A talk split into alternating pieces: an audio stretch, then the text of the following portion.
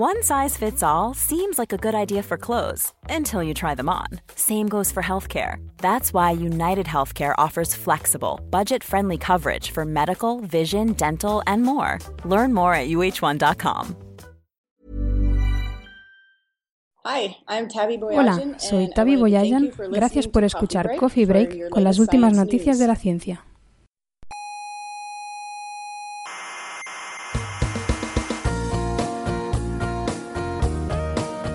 Aquí comienza Coffee Break, la tertulia semanal de la actualidad científica. Yo cuando oigo hablar de ciencia, ¿Sí? me, me excito ¿Se excita? sexualmente. Ajá. O sea que empiece esto ya porque ¿Por qué qué? tengo ganas de pasar un buen ratico.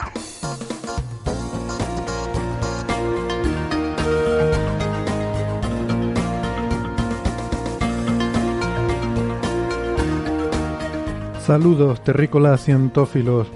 Sean todas bienvenidas a la sala Omega del Instituto de Astrofísica de Canarias, donde vamos a comenzar la tertulia científica de esta semana. Hoy eh, me van a permitir, eh, nos van a permitir, que eh, bueno, nos demos un pequeño capricho.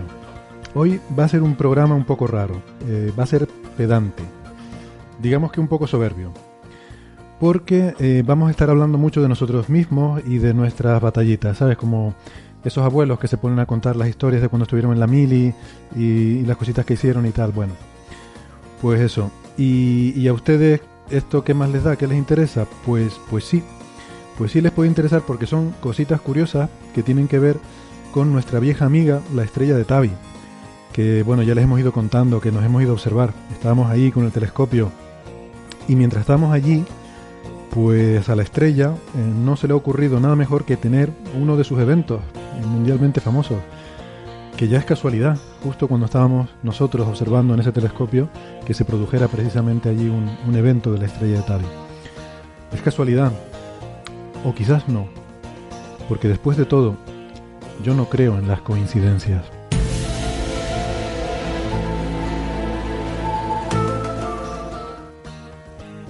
Les recuerdo que nos pueden escuchar en iVoox y en iTunes, que si les gusta el programa se pueden suscribir para tenerlo siempre disponible en sus dispositivos móviles. Em, y también eh, le pueden dar al botoncito de me gusta, si les gusta, claro, eh, o dejar una, una nota positiva en iTunes, que bueno, pues nos viene bien para tener más difusión. Y por supuesto, lo que siempre les, les recomendamos, les sugerimos, es que se unan a nuestras redes sociales, que somos ya una comunidad de muchos amigos cientófilos que nos gusta hablar de, nuestras fricadas favoritas. Pueden seguirnos en, Twitter y en Facebook y eh, no solo interactuar con nosotros, sino con el resto de, la comunidad.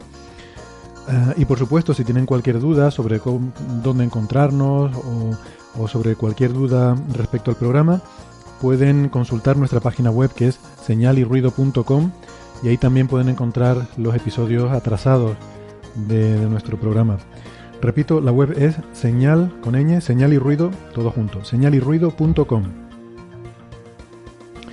En la radio eh, nos pueden e- escuchar ya en muchas emisoras y, cada vez son más. Eh, en Canarias estamos eh, en Icoden Daute Radio, en Radio El Día, Radio ECA y Ondas Yaiza. En Madrid estamos en Onda Pedriza, en Aragón en Radio Ebro y en Argentina en la FM 99.9 de Mar del Plata. Todos los horarios y las frecuencias de estas emisoras están en nuestra web. Aquí conmigo en la sala Omega para comentar todos estos temas tengo a Carlos Westendorf. Hola Carlos. Hola, ¿qué tal?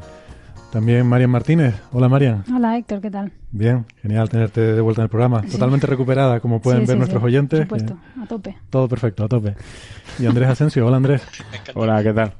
Vo- Voy a interrumpir ya diciendo que me encanta la frase como pueden ver nuestros oyentes. ya tenemos el titular del programa. Bueno, y pues ta- también habrán podido ver nuestros oyentes que hay, hay más gente en la tertulia. En este caso, eh, desde la Universidad de Cambridge tenemos a Carlos González Fernández. Hola Carlos. Hola, buenas tardes. Eh, pues eh, Carlos ha participado ya también en algunos programas anteriores, aunque es un poco de la prehistoria. De la primera temporada, sí, sí. La buena. Eh, muy bien. Que nada, Carlos también doctor en, en ciencias físicas y uno de los miembros del, del equipo Estrella de Tavi, Mm. que estamos aquí con este programa especial hoy. Bueno, antes de, de empezar a hablar de, de ese tema, que es el tema de la semana, por lo menos para nosotros es el tema de la semana, a nuestros oyentes les traerá sin cuidado la estrella de Tavi, pero nosotros llevamos dos semanas obsesionados con la dichosa estrella, que no comemos ni dormimos. Pero, pero antes de eso, eh, por comentar brevemente algunas de las noticias que hemos tenido esta semana, ha habido, ha habido algunas cosas curiosas. Por ejemplo, por ejemplo, eh, ha salido ya el resultado del informe que preparó o que encargó la, la, la Agencia Espacial Europea, la ESA, sobre el, el accidente de la, de, en ExoMars, la sonda Schiaparelli, que tenía que haber aterrizado suavemente en Marte, pues, pues que no fue así, se estrelló. Recuerdan que estuvimos hablando de ese tema en su momento. Y bueno, se encargó un, una investigación a una comisión externa y pues ya ha salido el informe de esa comisión, que básicamente creo que no tiene grandes sorpresas, ¿verdad, Carlos? No, parece que lo, que lo que decía el informe era que básicamente que uno de que había ido muy bien hasta que dejó de ir.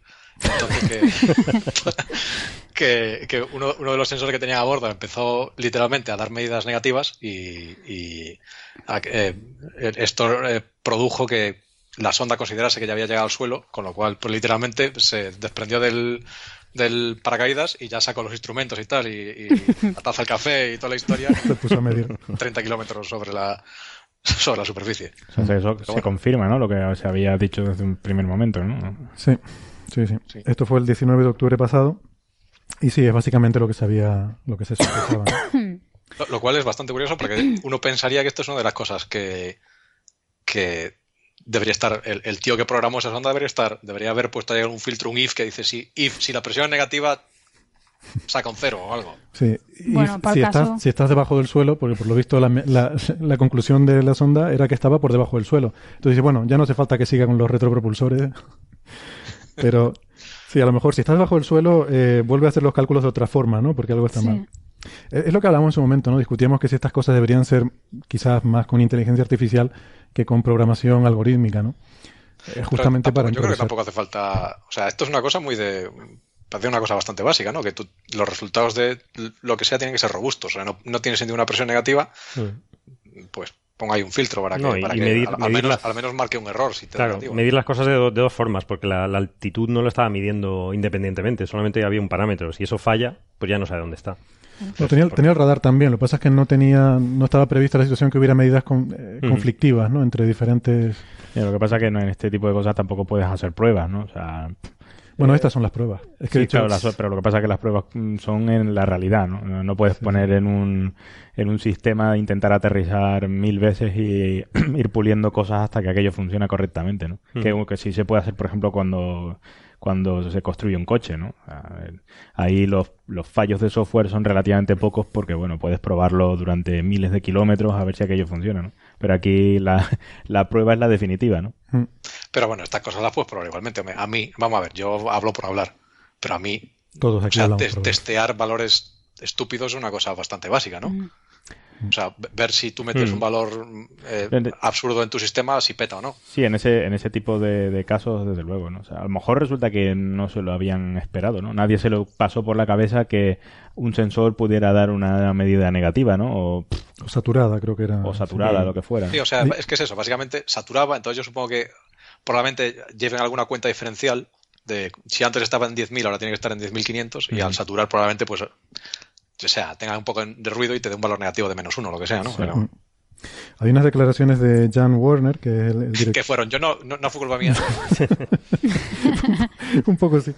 El, el, director general de la, de la Agencia Espacial Europea, que dice que gracias a esta, a esta investigación se han descubierto aspectos que requieren más atención porque no, bueno, en realidad eso no lo quería leer, la frase anterior, perdón, que decía, dice, resulta interesante pensar que si no se hubiera producido esta saturación eh, y se hubiera conducido, se hubiera concluido sin problemas el, el, aterrizaje, pues probablemente no hubiéramos identificado otros puntos débiles que también contribuyeron al, al incidente.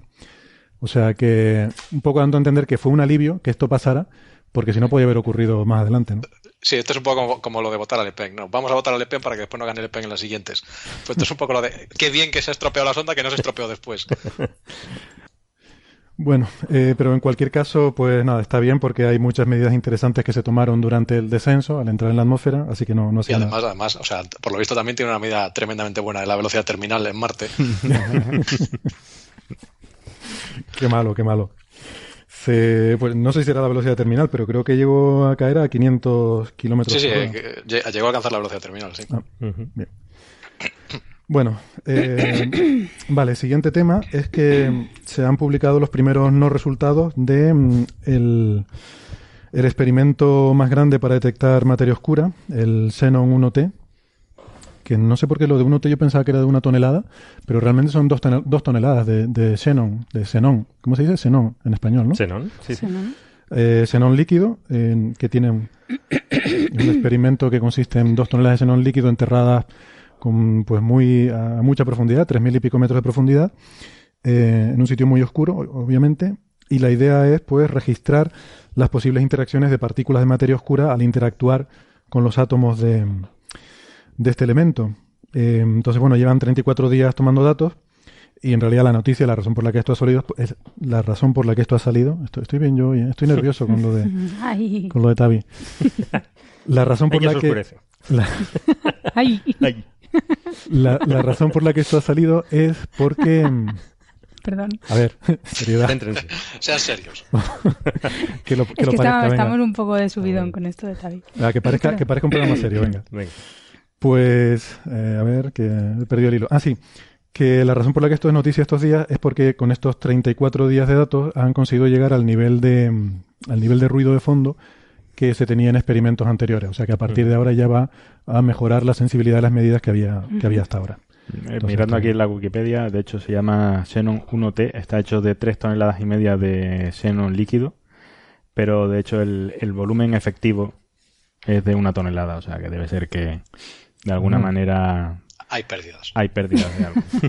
o sea, el digamos el volumen de xenon detector, ¿no? O sea, seguramente el resto está simplemente ahí por lo que sea. Porque seguramente les hacían descuento Es si un- comprabas 3 toneladas. Un problema técnico seguramente es lo que se suele llamar eso. Problema técnico. Vale. Eh, pues nada, estaremos, estaremos atentos porque nos gusta mucho la materia oscura y estaría bien detectarla. Eh, luego tenemos también una, una noticia chula de, de la casa, de aquí de compañeros nuestros, sobre exoplanetas, porque un grupo, bueno, un grupo internacional muy grande, pero que está liderado por, por investigadores de, de aquí del Instituto de Astrofísica. Eh, está Alejandro Suárez Mascareño, Mascareño, perdón, es el autor principal. Y mm, también pues están de aquí Jonay Isaí y nuestro director Rafael Rebolo, eh, con, eh, utilizando datos de, mm, del espectrógrafo HARPS en el Telescopio Nacional de Galileo, pues han hecho, eh, ha- haciendo medidas de velocidad radial de una estrella enana roja, han, detectado un planeta muy interesante. Es un planeta que es posiblemente rocoso y está, pues, bueno, hay un poco al límite de lo que sería la zona de habitabilidad de esta estrella, ¿no? Y está muy cerquita, está a 20 años luz de aquí. O sea que es muy interesante. Empieza a estar ya. Como destino de vacaciones. ¿no? eh, Bueno. Pero es un poco lo que decíamos de Próxima B, ¿no? Que es tan interesante Sí. porque está cerca, ¿no? Pues está este, cerca, bueno. Próxima B está a 4, este está a 20. O sea, eh, es tardar cinco, cinco veces más, pero. Y que se puede apuntar con telescopios grandes para ver si hay atmósfera, ¿no? Que eso es el, el siguiente, ¿no? El siguiente Siguiente paso. paso, claro. Sí, pero no transita. Entonces, Mm. claro, no puedes hacer esos espectros de transmisión. Este se midió con velocidad radial. Pero Bueno. hombre, tiene que transitar, ¿no? Porque si no, no, sab- no podrían saber que es rocoso. Eh, Porque, porque sacas donde la, la densidad, básicamente. O sea, con velocidad radial, Pues- aunque no transiste, tú ves el, el tironcillo que le da la estrella. Sí. Y eso, pero eso será... podrás estimar la, la masa, supongo. La masa Sí, sí, lo- por eso necesitar el, el tamaño para saber la Ah, densidad. sí, claro. Pero bueno, lo de que es rocoso es un poco dudoso todavía. O sea, no, no es una medida precisa, ¿no? Si- seguramente si hubiera tránsito, el Mm. tamaño estaría más restringido Claro. y sería más preciso esto. Creo que esto es basado en algún tipo de modelo. Pero bueno, yo propongo que... mm, Yo estoy hablando con Jonai para, para que venga al programa y nos lo cuente. Y he dicho que sí que encantado, así que casi mejor que nos lo explique Pues sí. con todos los detalles. ¿no? A lo mejor no es rocoso y han escrito roscoso o algo así. o rascoso. Vale, Ros- Roscosmos es la agencia espacial rascoso. rusa. Tú pregúntale a Jonai si es, si, si es rascoso o rocoso. Pero sí, los, los editores de texto modernos son muy peligrosos para eso. Claro, te- El autocorrector. El autocorrector. Vamos a ver, aquí, aquí no le han sacado una nota de prensa diciendo lo contrario de lo que decían los Sí. datos y tú dijiste, no, no, es el autocorrector del móvil. Yo les he contado mi anécdota con la- las tres dimisiones en el, No. el modelo. en tres divisiones. Sí, hace, hace unos años hice un modelo de la atmósfera solar en tres dimensiones. Ah, bueno. Y salió en la. ¿Te acuerdas de eso, Andrés, no? Salió en la nota, en la nota de prensa de la agencia F Sí, sí. como mo- un modelo en tres dimensiones y muchos periódicos, o sea, claro, como copian y pegan, pues literalmente, oye, un modelo en tres dimensiones. Yo, ¿Qué será esto? Pues ni idea, pero oye, son cosas científicas, a lo mejor significa algo, ¿no? Pues ahí lo pusieron, un modelo en tres dimensiones. Claro, son cosas que, mm, que se oyen mucho, ¿no? Lo de las dimisiones, no tanto en nuestro país, pero, pero en las noticias internacionales raro, sí. se oye hablar de dimisiones y tal, y bueno, pues es una confusión normal. Bueno, ¿quieren hablar de algo más antes de que nos metamos en, en harina? Nada, nada. Pues vamos a vamos al tema. Estrella de Tabi. Ponemos la, musiquita, ¿no? vamos a poner la musiquita. de la sección. Venga. Hoy sí. Aquí comienza la sección Estrella de Tabi. Pues hoy tenemos sección Estrella de Tabi, además extendida, ¿no? Eh, versión extendida de la sección hoy. ¿Por dónde empezamos? No sé, quizás recopilar un poco la historia de, de esta estrella, ¿no? Esta estrella misteriosa que descubrieron Tavi Boyayan y, y los Planet Hunters, estos aficionados. ¿Quién nos cuenta un poco? Venga, El pasado. El pasado, ¿qué, qué pasado? ¿Qué ha pasado? ¿Qué ha ¿El pas- pasado? ¿Nuestro pasado o el pasado de la estrella? Yo El pasado de la estrella no me lo sé muy bien, pero no, o sea, es, bueno. una, es una estrella que se detectó que tenía un comportamiento un poco extraño en Kepler, que era un satélite que es, eh, la- el objetivo del satélite era básicamente en- encontrar, si mal no recuerdo, encontrar, encontrar planetas, ¿no? otro O sea, planeta, sí.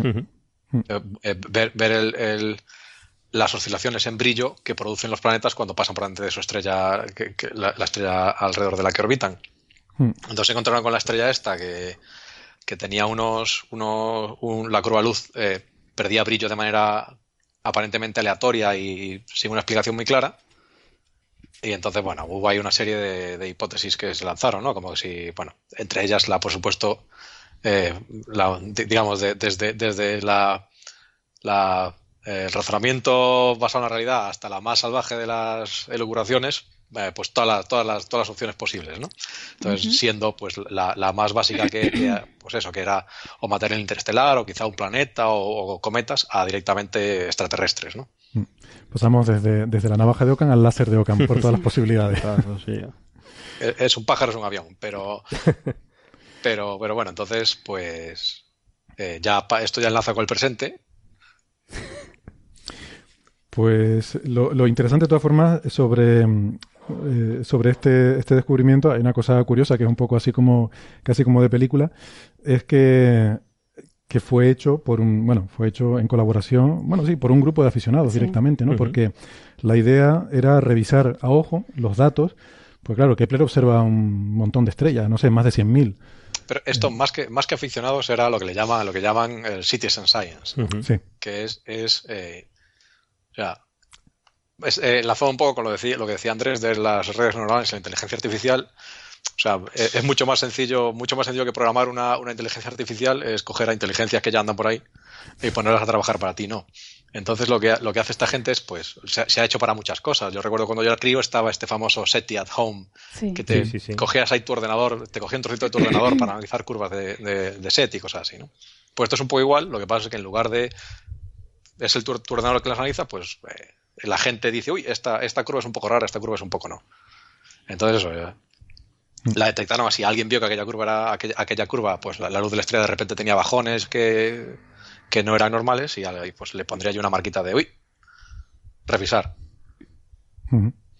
Sí, eh, porque, eh, pues eso, ¿no? Que esto observa un montón de estrellas. Ahora no recuerdo cuántas eran las que tenía en el campo Kepler en aquel momento. Creo que pero- 150.000, ¿no? Sí, pero 150.000, más ¿no? que, yo creo que más que la cantidad en este caso es que lo que hacían era buscar con algoritmos, con algoritmos buscar una cosa muy precisa, que son regularidades. Sí. Entonces, con, hubiera sido tan sencillo como buscar en, en un algoritmo sencillo y decir, si la, la luz baja del 10%, detéctame ese evento. Y lo hubieran detectado. Porque tiene tránsito, bueno, tránsitos no sé si llamarlos, tiene oscurecimientos de que llegan al 20% de la luz, ¿no? Claro. O sea, que no Pero es una que- cosa que esté escondida en la señal, ¿no? Eh, es simplemente que no iban buscando eso.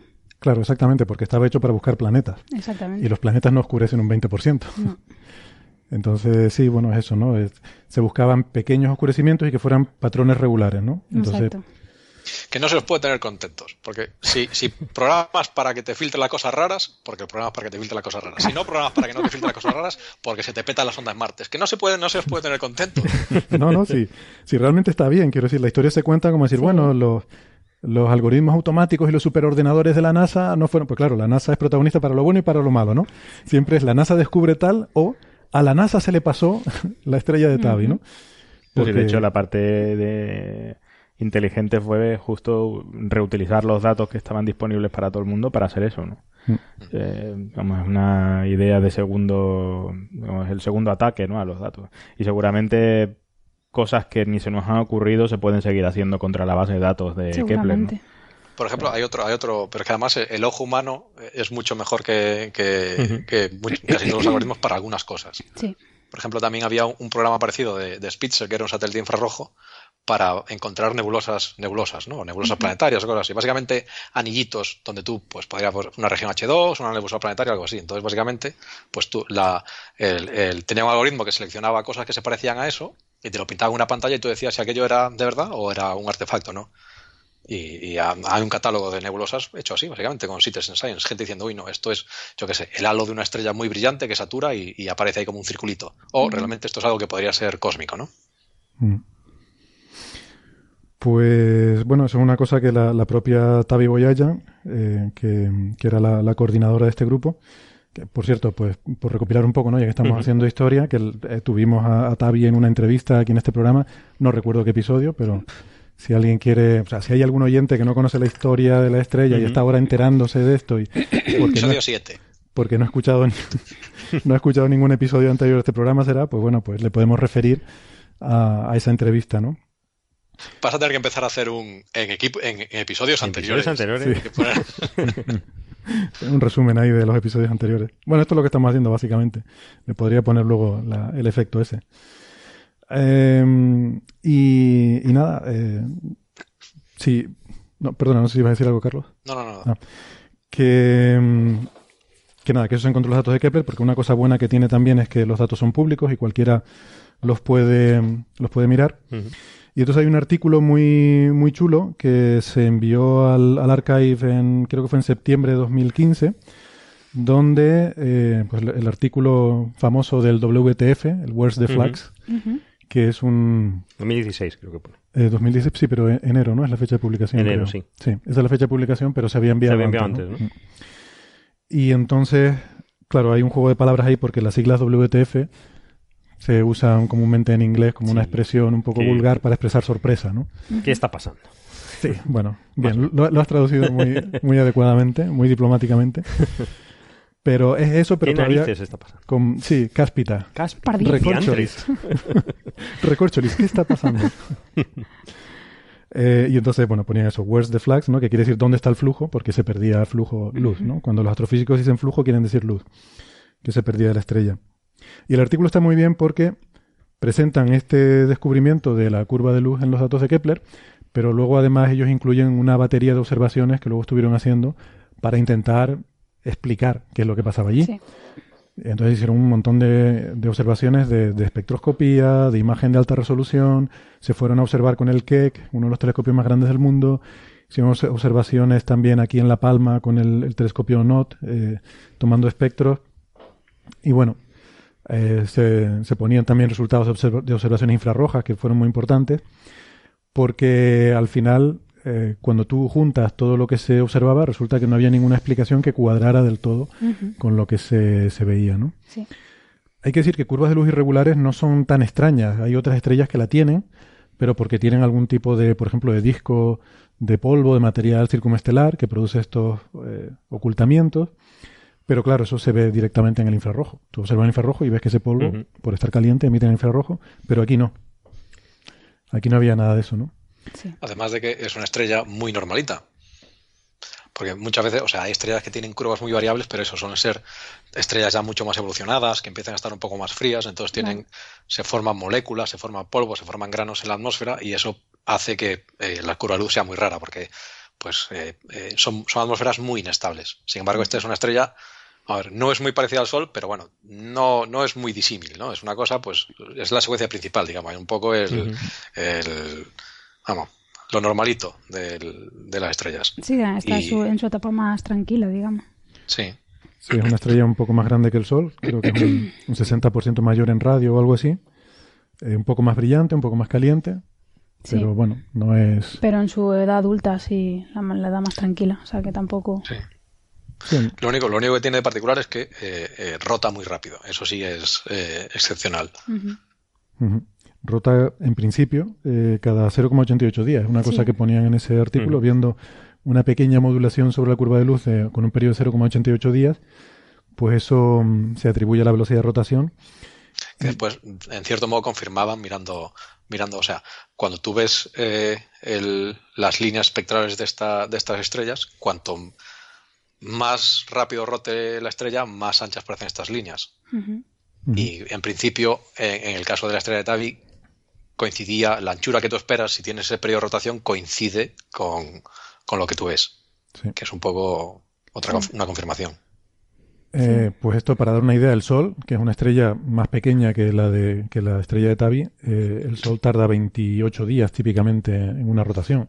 Esta estrella estamos hablando de que en menos de un día Sí. Gira sobre sí misma. Sí, de ¿no? hecho lo curioso es que las velocidades de rotación normalmente se asocian a la edad, ¿no? Con lo cual, por la velocidad de rotación uno esperaría que fuera una estrella bastante más joven.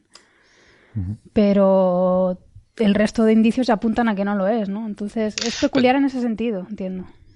También, también lo que pasa es que eso es, eso es algo que, la- o sea, lo que no está muy claro, si mal no recuerdo, es la, la distribución inicial de, de velocidades de rotación. O Claro. sea, a, a medida que las estrellas se hacen más viejas, cada vez giran más despacio. Pero lo que no sé muy bien es, o sea, cómo es la velocidad inicial, ¿no? Si al principio todas giran, o Sí. sea, cómo giran todas al principio. Entonces Sí. esta podría a lo mejor empezó girando rapidísimo y ya, le- ya ha ido frenando un poquito, pero sí, claro, pero aún así sería una, digamos, aún, sería así, una... aún así es excepcional, sí. Es excepcional porque el resto de estrellas de su, de su mismo tipo no rotan tan rápido. No, no. O sea, yo creo que estrellas de F que roten tan rápido son dos, tres días. Mm, Alguna, hay- alguna hay más rápida, pero muy poquita, sí. Sí, es lo único así un poco peculiar que tiene. Bueno, en ese artículo proponían muchas posibles explicaciones, aunque la mayoría pues más o menos las, las, eh, las descartaban porque chocaban con alguna observación u otra, ¿no? Y, y bueno, y entonces mientras se estaba discutiendo qué podía ser, qué no, entonces es cuando se hace famoso nuestro amigo Jason Wright por soltar aquello de que, bueno, yo me dedico a simular esferas de Dyson eh, para el proyecto SETI, como se verían, y producen curvas de luz así muy extrañas también. Entonces ya de ahí la cosa saltó a los medios de comunicación, ya se convirtió en la estrella de la megaestructura alienígena y, y se hizo famosa. Sí. Y entonces se ha hecho la, la estrella de la megaestructura alienígena. Pero bueno, hay que decir que bueno, incluso el propio Jason Wright luego en su blog dijo que estaba un poco eh, avergonzado, creo que usaba esa expresión, embarrassed, por el, como el tratamiento mediático de una cosa que él dijo como que, bueno, pues esto en principio podría ser compatible con las cosas que yo simulo.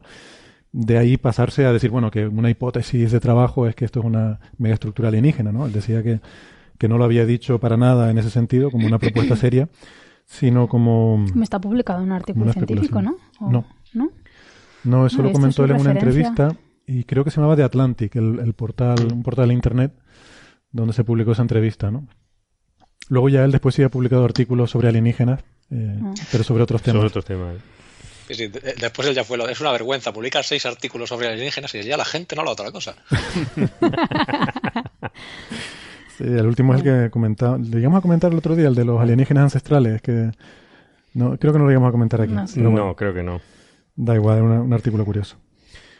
Eh, bien, y pues ahí a raíz de ahí se hace muy famosa esta historia y claro, eh, pues lo cierto es que es un misterio. O sea, esta estrella no se sabe por qué tiene estas variaciones de brillo y luego vino la polémica aquella que recuerdan, comentamos aquí, entre un investigador que decía que viendo placas fotográficas Sí. que se remontaban 100 años atrás, llegaba a la conclusión de que había disminuido un 15% durante los últimos 100 años su intensidad. Luego hubo, a nosotros no nos acabó de convencer mucho la estadística que hacía. Luego había, luego salieron dos artículos más de otro grupo que, que decían que no, que ese análisis no era correcto. Y utilizando otras observaciones llegamos a la conclusión contraria. Entonces, bueno, eso ha quedado un poco ahí en, eh, en- en la controversia. no está claro si eso ha ocurrido o no, pero lo que sí salió después fue un artículo diciendo que a lo largo de la observación de Kepler, que creo que fueron tres años de observación o algo así, eh, sí que se había oscurecido un 1%. O sea, el brillo de la estrella había disminuido, eh, no, he dicho un 1%, no más, creo que un 2% o 2 y algo por ciento. Eh, en nada, en eso, en tres años, lo que había, el tiempo que había estado observando Kepler, ¿no? Que era algo que no se había visto antes porque una de las cosas que se hace para el, análisis de los datos es normalizar lo que se dice, ¿no? La curva de luz, ponerla a una intensidad de referencia que sea siempre constante de nuevo, porque no es lo que estás buscando. No estás buscando estrellas que varíen en brillo, estás buscando planetas, ¿no? Y la mejor forma de buscar planetas es hacer ese. Pero entonces asumes que las estrellas varían en brillo, no lo entiendo. Asumes que la estrella no varía en brillo. Cuando buscas si lo, planetas. Si lo corriges es porque algo te esperas que varíe. Bueno, supongo por efectos instrumentales, ¿no? Claro, tú esperas que, varía, que se vaya degradando el sistema. claro, por eso. Entonces, a lo mejor un 1% de cambio en brillo en tres años yo lo pondría un poco así con pinzas también. Sí, no, por lo visto el, resultado está bien asentado. Sí, sí, la gente de Kepler lo dan como válido, pero para hacer eso tenían que ir los datos originales antes de corregir. Ya. Eh, o sea, antes de hacer esa corrección de, normalización de, del brillo. Yo no sé si yo no sé si ustedes han visto alguna vez los datos originales de Kepler, los brutos, pero dan mucho miedo. ¿eh? O sea, la, la cantidad de, de, procesado que llevan esos datos hasta llegar a las curvas que se ven en los artículos es bastante impresionante. ¿eh? O sea que supongo que ellos mm, son bastante, digamos, tienen su cierta robustez en los mm, en el análisis que hacen, ¿no? Pero realmente los datos brutos son bastante desagradables. Sí. O sea que, y de hecho, si, ves también la fotometría que está, publicada en Twitter directamente, de unos 100 días, está bajando constantemente la luminosidad. Es una cosa Ahí se te ha desenganchado el micrófono, Carlos. Me llama la atención. Hola, hola. Ah. Coge el... ya. No, decía que, que en Twitter se puede ver eh, la luz de la estrella, la fotometría que se está publicando directamente y se ve una curva descendiente perfectamente recta, perfectamente lineal. Pero tú dices, es que eso es un poco engañoso porque y a mí eso me, es un poco engañoso porque faltan muchos huecos en medio y ellos meten rectas, entonces sí, sí, claro. es un poco engañoso porque el error de la fotometría es bastante grande y cuando ves esto es así, por ejemplo, eh, cuando tienen en cuenta todos los puntos desde, bueno, con un sampleo de puntos muy bueno, ese, esa disminución de brillo no la ves. Eh, yo creo que eso es un efecto de cuando tienes pocos puntos, sí, de cuando tienes pocos puntos, sí. Sí, sí, porque no puede, vamos, es que si ya disminuye el brillo de la estrella en cuestión de menos de una semana, entonces ya, yo es que estoy por los alienígenas también, ¿eh?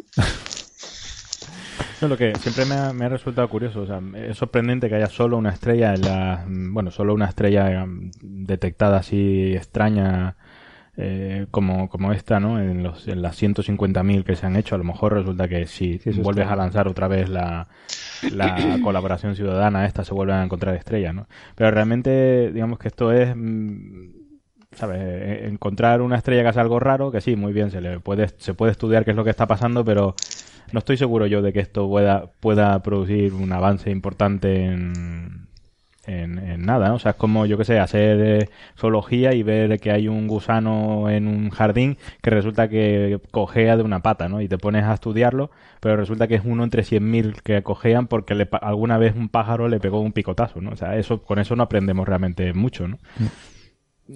Pero es que como no sabemos lo que es, o sea, si fuera, por ejemplo, que a lo mejor no es que sea normal a la estrella, sino que lo que sea que le está pasando solo ocurre en una fase muy breve de su vida, pues a lo mejor puede ser un fenómeno importante que solo ocurre en una fase muy breve y no lo hemos... de todas maneras, una entre 100.000 no es una, una, fracción anómala para cosas raras de estrellas. O sea, además el, campo de Kepler es, el campo de visión de Kepler es, es, pequeño, o sea, no, no, sé cuántos minutos, o sea, vamos, pero yo creo que no llega a un grado, cuadrado.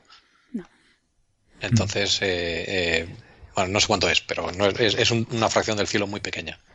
Entonces eso, eh, eh, no es anormal, o sea, claramente a lo mejor si apuntas el, construyes otro Kepler, lo lanzas y apuntas a otro lado de la galaxia, descubres otras dos como esa, ¿no? Bueno, pues este es un poco el, digamos, la, introducción al tema, ¿no? Eh, yo les recomiendo un articulito que escribí una vez para el ABC, que se titula Tabi, la estrella más misteriosa del universo. Yo he venido aquí a hablar de mi libro. Yo he venido aquí a hablar de mi artículo, por si alguien quiere más información, pero tampoco creo que haga falta abundar mucho más. Eh, la estrella se hizo famosa, la estrella de los alienígenas ha salido hasta en cuarto milenio, con lo cual, con lo cual queda constancia de que es una estrella muy famosa y muy importante. Pero bueno, que, que mucha gente, muchos investigadores, pues han estado trabajando intentando resolver este, este misterio, ¿no? Porque es una cosa que nos gusta. Los misterios de verdad, intentar, intentar resolverlo. Em, y aquí, pues bueno, como en el programa hemos hablado muchas veces del tema, em, hemos hablado con Tavi, hemos hablado con, con más gente sobre, sobre esta cuestión, teníamos casi nuestra sección habitual en el programa, pues aquí a alguien se le ocurrió que por qué, se le ocurrió la brillante idea de decir, ¿por qué no preparamos unas observaciones, hacemos una propuestita y vamos a ver si, si vemos algo, ¿no? Sí. Em, y nada, y así, así empezó la cosa, o sea, parecía, sí, venga, vale, total, ¿qué puede pasar? Exactamente, ¿qué puede pasar? ¿Qué puede pasar? Marian, A ver, ¿qué puede pasar y qué pasó? No, bueno, la, la cosa es que, mm, un poco por reca- recapitular, eh, esta estrella tiene dos tránsitos, digamos, importantes que llegan a cubrir el 15-20% de la estrella.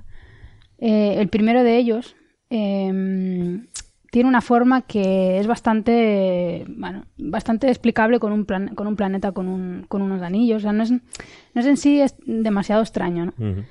Eh, pero está solo, además. ¿no? Pero lo extraño es que es limpia. Es Eh, una, es sí, una sí. caída súper limpia. Sí, bueno, pero yo creo que eso lo pueden más o menos incluso intentar modelar con un tránsito de algún objeto. Bueno, sí. Sería, sería un superplaneta. Sería un megaplaneta. superplaneta. Sí, pero quiere decir que no. A ver, te encuentras ese tránsito solo, igual no hubiera sido Sí. tan, tan importante la estrella. Lo que pasa es que al cabo de 750 días empezaron a tener un tren de tránsitos, uno detrás de otro, y, y uno incluso mucho más profundo que el primero. Y eso, muchísimos seguidos. Y no hay ni una periodicidad clara, eh, son muy profundos, entonces, bueno, pues de ahí un poco salió la historia. Eh, tiene tránsitos eso, muy profundos, y luego tiene también una serie de tránsitos muchísimo menos profundos, y estos son del 15, Ujú. el re- la mayoría de ellos son del en torno al 1, 2, 3%, y, y aparecen al principio de la serie y ya cerca de- del final también cuando aparecen esta especie de tren de tránsitos, ¿no? Eh, además de estos tránsitos chiquititos, que tampoco tienen una periodicidad regular, eh, hay abrillantamientos, no solo oscurecimientos. Un detalle que también eh, yo creo que es importante. Y luego eh, también tiene una oscilación que creen que es de 20 días, un periodo que creen que es de 20 días y otro periodo que creen que es de, de la rotación, que es un periodo de 0,88 días. Eh, toda esta maraña de periodos y, y tránsitos es lo que tiene la estrella. Y claro, todo esto se pretende explicar con un, con un único fenómeno. Y igual no es posible, ¿no? Entonces, al principio del programa, cuando comentábamos lo de Tavi, eh, yo recuerdo que de las primeras cosas que nos chocaron, o por lo menos a mí me chocaron, era que descartan la actividad magnética así como si nada, ¿no? Dicen, no, esta estrella no tiene actividad, chimpún.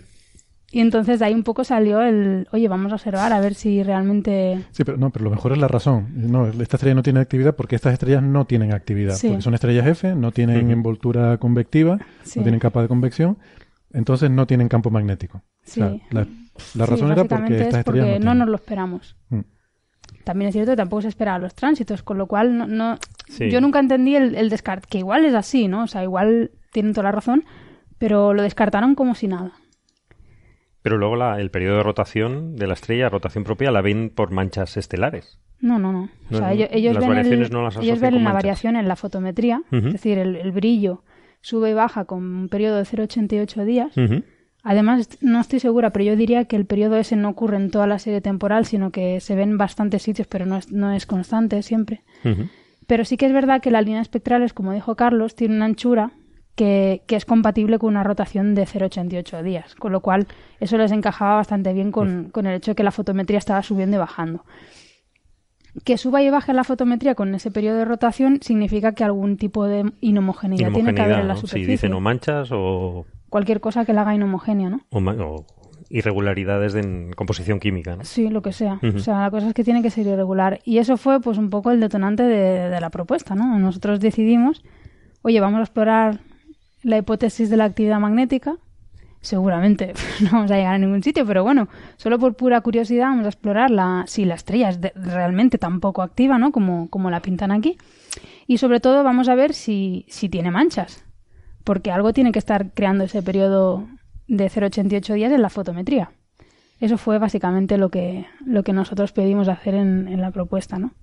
Luego había un par de cositas más aparte, pero bueno, lo principal era comprobar, pues eso, si tiene una superficie limpia o tiene pues, ciertas irregularidades. y, y ver si, si es activa o no. Eso fue un poco la, la idea, ¿no? Sí. Em, para eso el- eh, pedimos el tiempo de observación en el telescopio Mercator en, en- en La Palma, en el Observatorio del Roque de los Muchachos.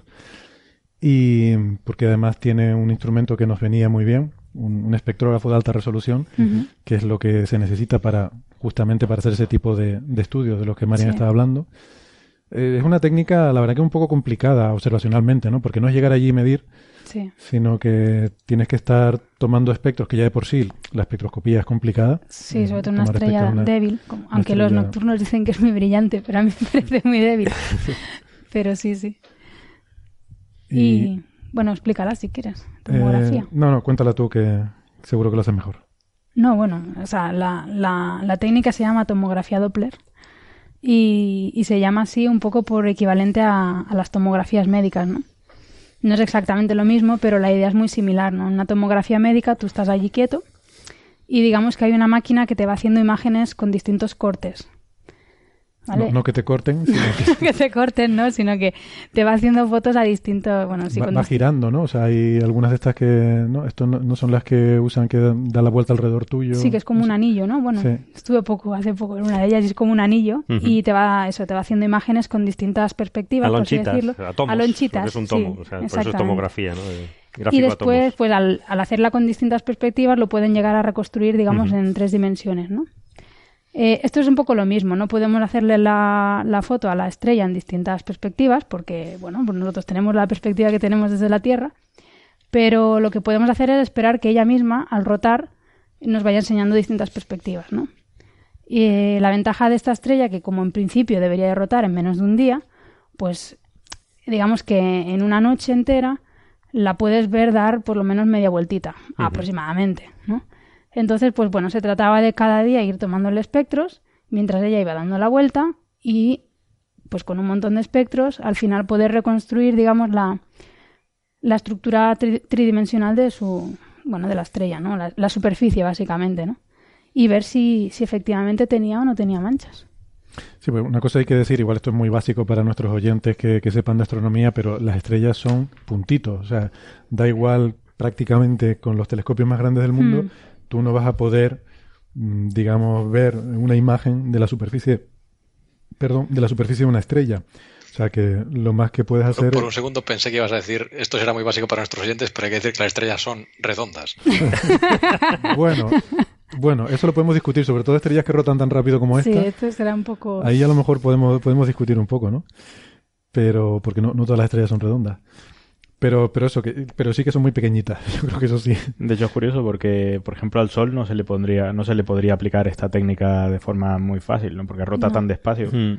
que, que no es una de las estrellas que cualquier astrónomo extraterrestre elegiría para intentar ver cómo, de cómo está hecha, ¿no? Cuál es su superficie y todo esto. O sea, Claro. elegirían cualquier otra menos el Sol. Depende cuánto dure una noche para un astrónomo extraterrestre, ¿no? No, pero en cualquier caso gira tan despacio que realmente eh, no, te, no te ayuda. La técnica no funciona muy bien en estos casos, ¿no?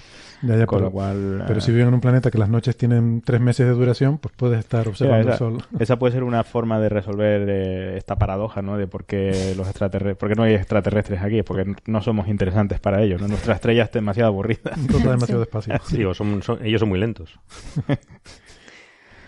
Pues, y entonces, claro, lo que, lo que hacemos es descomponer esa luz que nos llega de un puntito, ya que no podemos ver la imagen.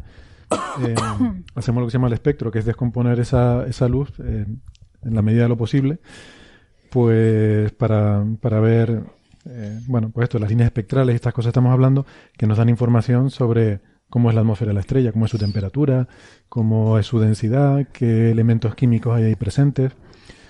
Y si tú vas haciendo esos espectros a medida que la estrella va rotando y la estrella tiene inhomogeneidades, pues vas a ver, se supone, vas a ver cómo el espectro te cambia al rotar la estrella. ¿no? Esa era un poco la idea. El espectro se modifica y, y esa modificación, digamos, está modulada por la rotación de la estrella. Debería de modificarse en escalas de, rota- de, de la rotación de la estrella, ¿no? Eh, en eso estamos. O sea, no podemos adelantar nada, ¿no? Porque seamos unos siesos y no queramos contar nada, sino porque, bueno, reconstruir la superficie de la estrella no es trivial, ¿no? Es un proceso complicado. Y en eso estamos, sí. Requiere, bueno, no, no sé si simulaciones, pero requiere usar unos programas bastante complejos que... Sí, pero más que eso, bueno, entender bien lo que estás haciendo y no y no sacar conclusiones sobre cosas que ves que igual luego después son debidas a sistemáticos en el instrumento, ¿no? Ujú. Más que la técnica en sí, que es complicada, es entender bien lo que estás sacando. No, no es trivial, porque hay muchísimas cosas que te pueden hacer variar tu espectro que no, no son de origen estelar, ¿no? Como por Eso. ejemplo, pues en nubes, cuando estuvimos observando, pues tuvimos noches con nubes. Eh, hay muchas cosas que, bueno, hay que tener en cuenta y, y- y no, y no sobreinterpretar las cosas que, que vemos, ¿no? Esto en una, en una película, bueno, incluso en una serie de televisión, esto no pasaría. ¿no? O sea, claro. No, automáticamente al día, a los dos, 30 segundos de bajar del telescopio, ya tendríamos todo el Que a los 30 segundos. En el telescopio alguien se podrá gritar, a, a gritar ¡Amplía! ¡Amplía! amplía". Amplia esa mancha. Pero además también hay que tener mucho cuidado, no solo, no solo con interpretar la cosa, sino que es muy fácil eh, convencerse a uno mismo Sí, sí. Claro. de que estás viendo lo que quieres ver. Mm. Porque si tú, si tú estás esperando ver una línea de no sé qué y ves una línea de no sé qué, ni se te pasa por la cabeza pensar que aquello puede ser un artefacto. No, claro. Mientras que si no estás esperando ver una línea de no sé cuánto y ves la línea de no sé cuánto, empiezas a rebuscar allí la- las tres patas al gato para ver si aquello es. Entonces no solo hay que tener cuidado con lo que se ve, sino también ser muy consciente de lo que antes de empezar a ver tú esperabas ver, Sí. para no engañarse a uno mismo, que es lo que es una cosa que nos pasa mucho. ¿no? Pues, pues nada, total, que armados con todo eso, bueno, nos dieron tiempo de observación, nos dieron una semana en mayo y Sí. otra semana en julio. Y, y con eso pues nos fuimos al telescopio. Sí. Pero, pero bueno, como, diciendo, bueno, a ver qué sale de aquí. Bueno, ¿no? a ver, Pero- yo tengo que reconocer que yo eh, pensaba ir a observar la estrella y venirme, bueno, pues con, no sé, con la... A mí me hacía muchísima... me- tengo muchísima ilusión por estudiarla, la verdad, pero no esperaba sacar tampoco gran cosa así muy fascinante, porque en el fondo tiene pinta que es una estrella bastante normalita. ¿no? Entonces... Sí, eh, pues eso, no, no esperaba ni mucho menos todo lo que pasó posteriormente, ¿no? Ha- Hay una cosa que sí que hay que decir, y es que el telescopio al que fuimos realmente es un telescopio excepcionalmente bien pensado. Sí. O sea, incluso Es una gozada de observar. es una gozada observar si uno consigue superar la, la dura noche, ¿no? a los que algunos están acostumbrados, pero los que observamos de día, pues se nos hace un poco complicado, ¿no? Hay piltrafillas. Sí. No, pero es que Me tú estabas de día y luego te apuntabas Sí, sí. a observar un poco de noche. Tú ya es que eres un poco masoca, ¿no? Sí. Sí, es que... Vale, entonces vamos a, empezar a contar la historia. Entonces, la cuestión es que Andrés tenía también observaciones la semana anterior, que de hecho solapaba tres días, creo, Sí. en el, el telescopio de la Torre Solar Sueca. Telescopio No, solar. tres días, ¿no? Yo creo que casi todo, ¿no? Solapaba, bueno, hasta el No, miércoles. salvo, salvo el último día que, Casi todo. que no solapaba. Salvo tres días, diría yo, solapaba Vale. todo, sí. Entonces, bueno, pues había ahí un pequeño problema logístico, ¿no?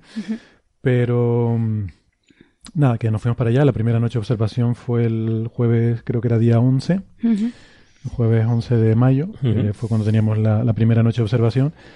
Y allí, de hecho, ese primer día pues, habíamos hablado de involucrar a Tavi, preguntarle si quería participar, eh, porque, bueno, este tipo de estudios no se habían hecho con esta estrella No. si tenía algún interés porque nos podía echar una mano, porque claro, nosotros eh, iba a decir que no tenemos familiaridad con esa estrella, yo diría que ni con ninguna. O sea, Bueno, salvo con una aquí, sí. Con una bueno, una, una. Con el sol.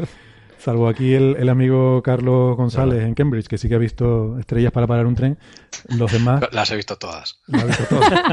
Vista una. Altas, bajas, todas.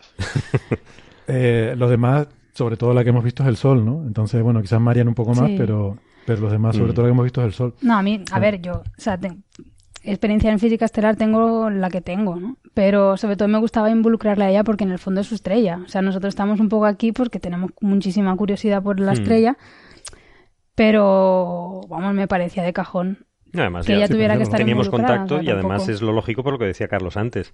Eh, ellos podían ver cosas que nosotros no habíamos visto y al revés. Es Claro. decir, era, era muy complementario. Sí, sí. Podíamos No, hacer un, buen claro equi- que- un muy buen equipo multidisciplinario, además, eh, para no llegar a conclusiones un poco que luego se nos saber. vengan abajo. Sí. Para avanzar más rápido incluso, ¿no? Claro, entonces pues se lo comentamos, le, eh, nos pusimos en contacto, le, le enviamos incluso la propuesta y, y, bueno, pues la invitamos si quería eh, ser partícipe y, y colaborar en este trabajo. Y contestó inmediatamente que sí, que había leído la propuesta, le gustaba mucho la idea y, y que nada, que, que- que sí, que estaba encantada de, de echar una mano. Sugirió también el, el incluir también el equipo de Jason Wright, que, que por lo visto pues ahora son eh, colabora- colaboradores muy estrechos. Y, y bueno, pues ese es ahora el, el equipo que tenemos, ¿no? Eh, y la verdad es que estuvo muy bien, fue muy, eh, creo que fue muy apropiado haber hecho eso porque en lo que sí nos dimos cuenta desde las primeras noches de observación es que los espectros que estábamos viendo pues no encajaban con lo que ella había publicado en su paper de 2016, eh, el famoso paper este de WTF, ¿no? el paper original de donde se habla del descubrimiento, porque los temas eh, espectroscópicos pues había ahí cosas que no... Entonces le preguntamos a ella si, mira, eh, esto es así y tal, y ahí es donde empezó mm, a decir, hombre, pues esto, eh, quizás la estrella está cambiando, quizás está en un estado anómalo, y, y es donde, bueno, después de pensarlo unos días, porque al principio no estaban muy convencidos, ¿no? Ella y Jason, Sí. De que, bueno, de que no estuvieran los datos contaminados por eh, emisión, bueno, geocoronal, ¿no? Que fue un tema que estuvimos hablando mucho. Eh, la Tierra tiene una, una corona y, bueno, pues había ahí la posibilidad de que, de que tuviéramos una contaminación que no viniera de la estrella, ¿no? Sino de la atmósfera de la Tierra.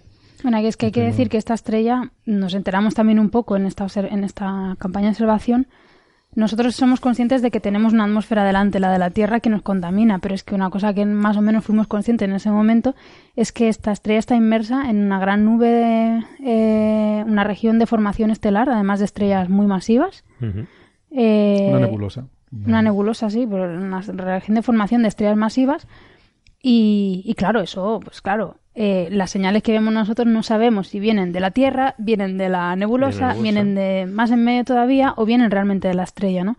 Y por eso, dice Héctor, estuvimos un par de días ahí intentando discutir si sí o si no. Sí. Por eso yo creo que fue una de las razones por las que fue, fue una, una buena idea involucrarlos, ¿no? Eh, porque, bueno, además eh, Jason se ve que controlaba bastante este tema porque estaba dando bastante la lata, ¿no? Pero han mirado para asegurarse de esto y de lo otro y, y Carlos sobre todo estaba ahí en el telescopio, ¿no? Viendo todas las posibilidades y...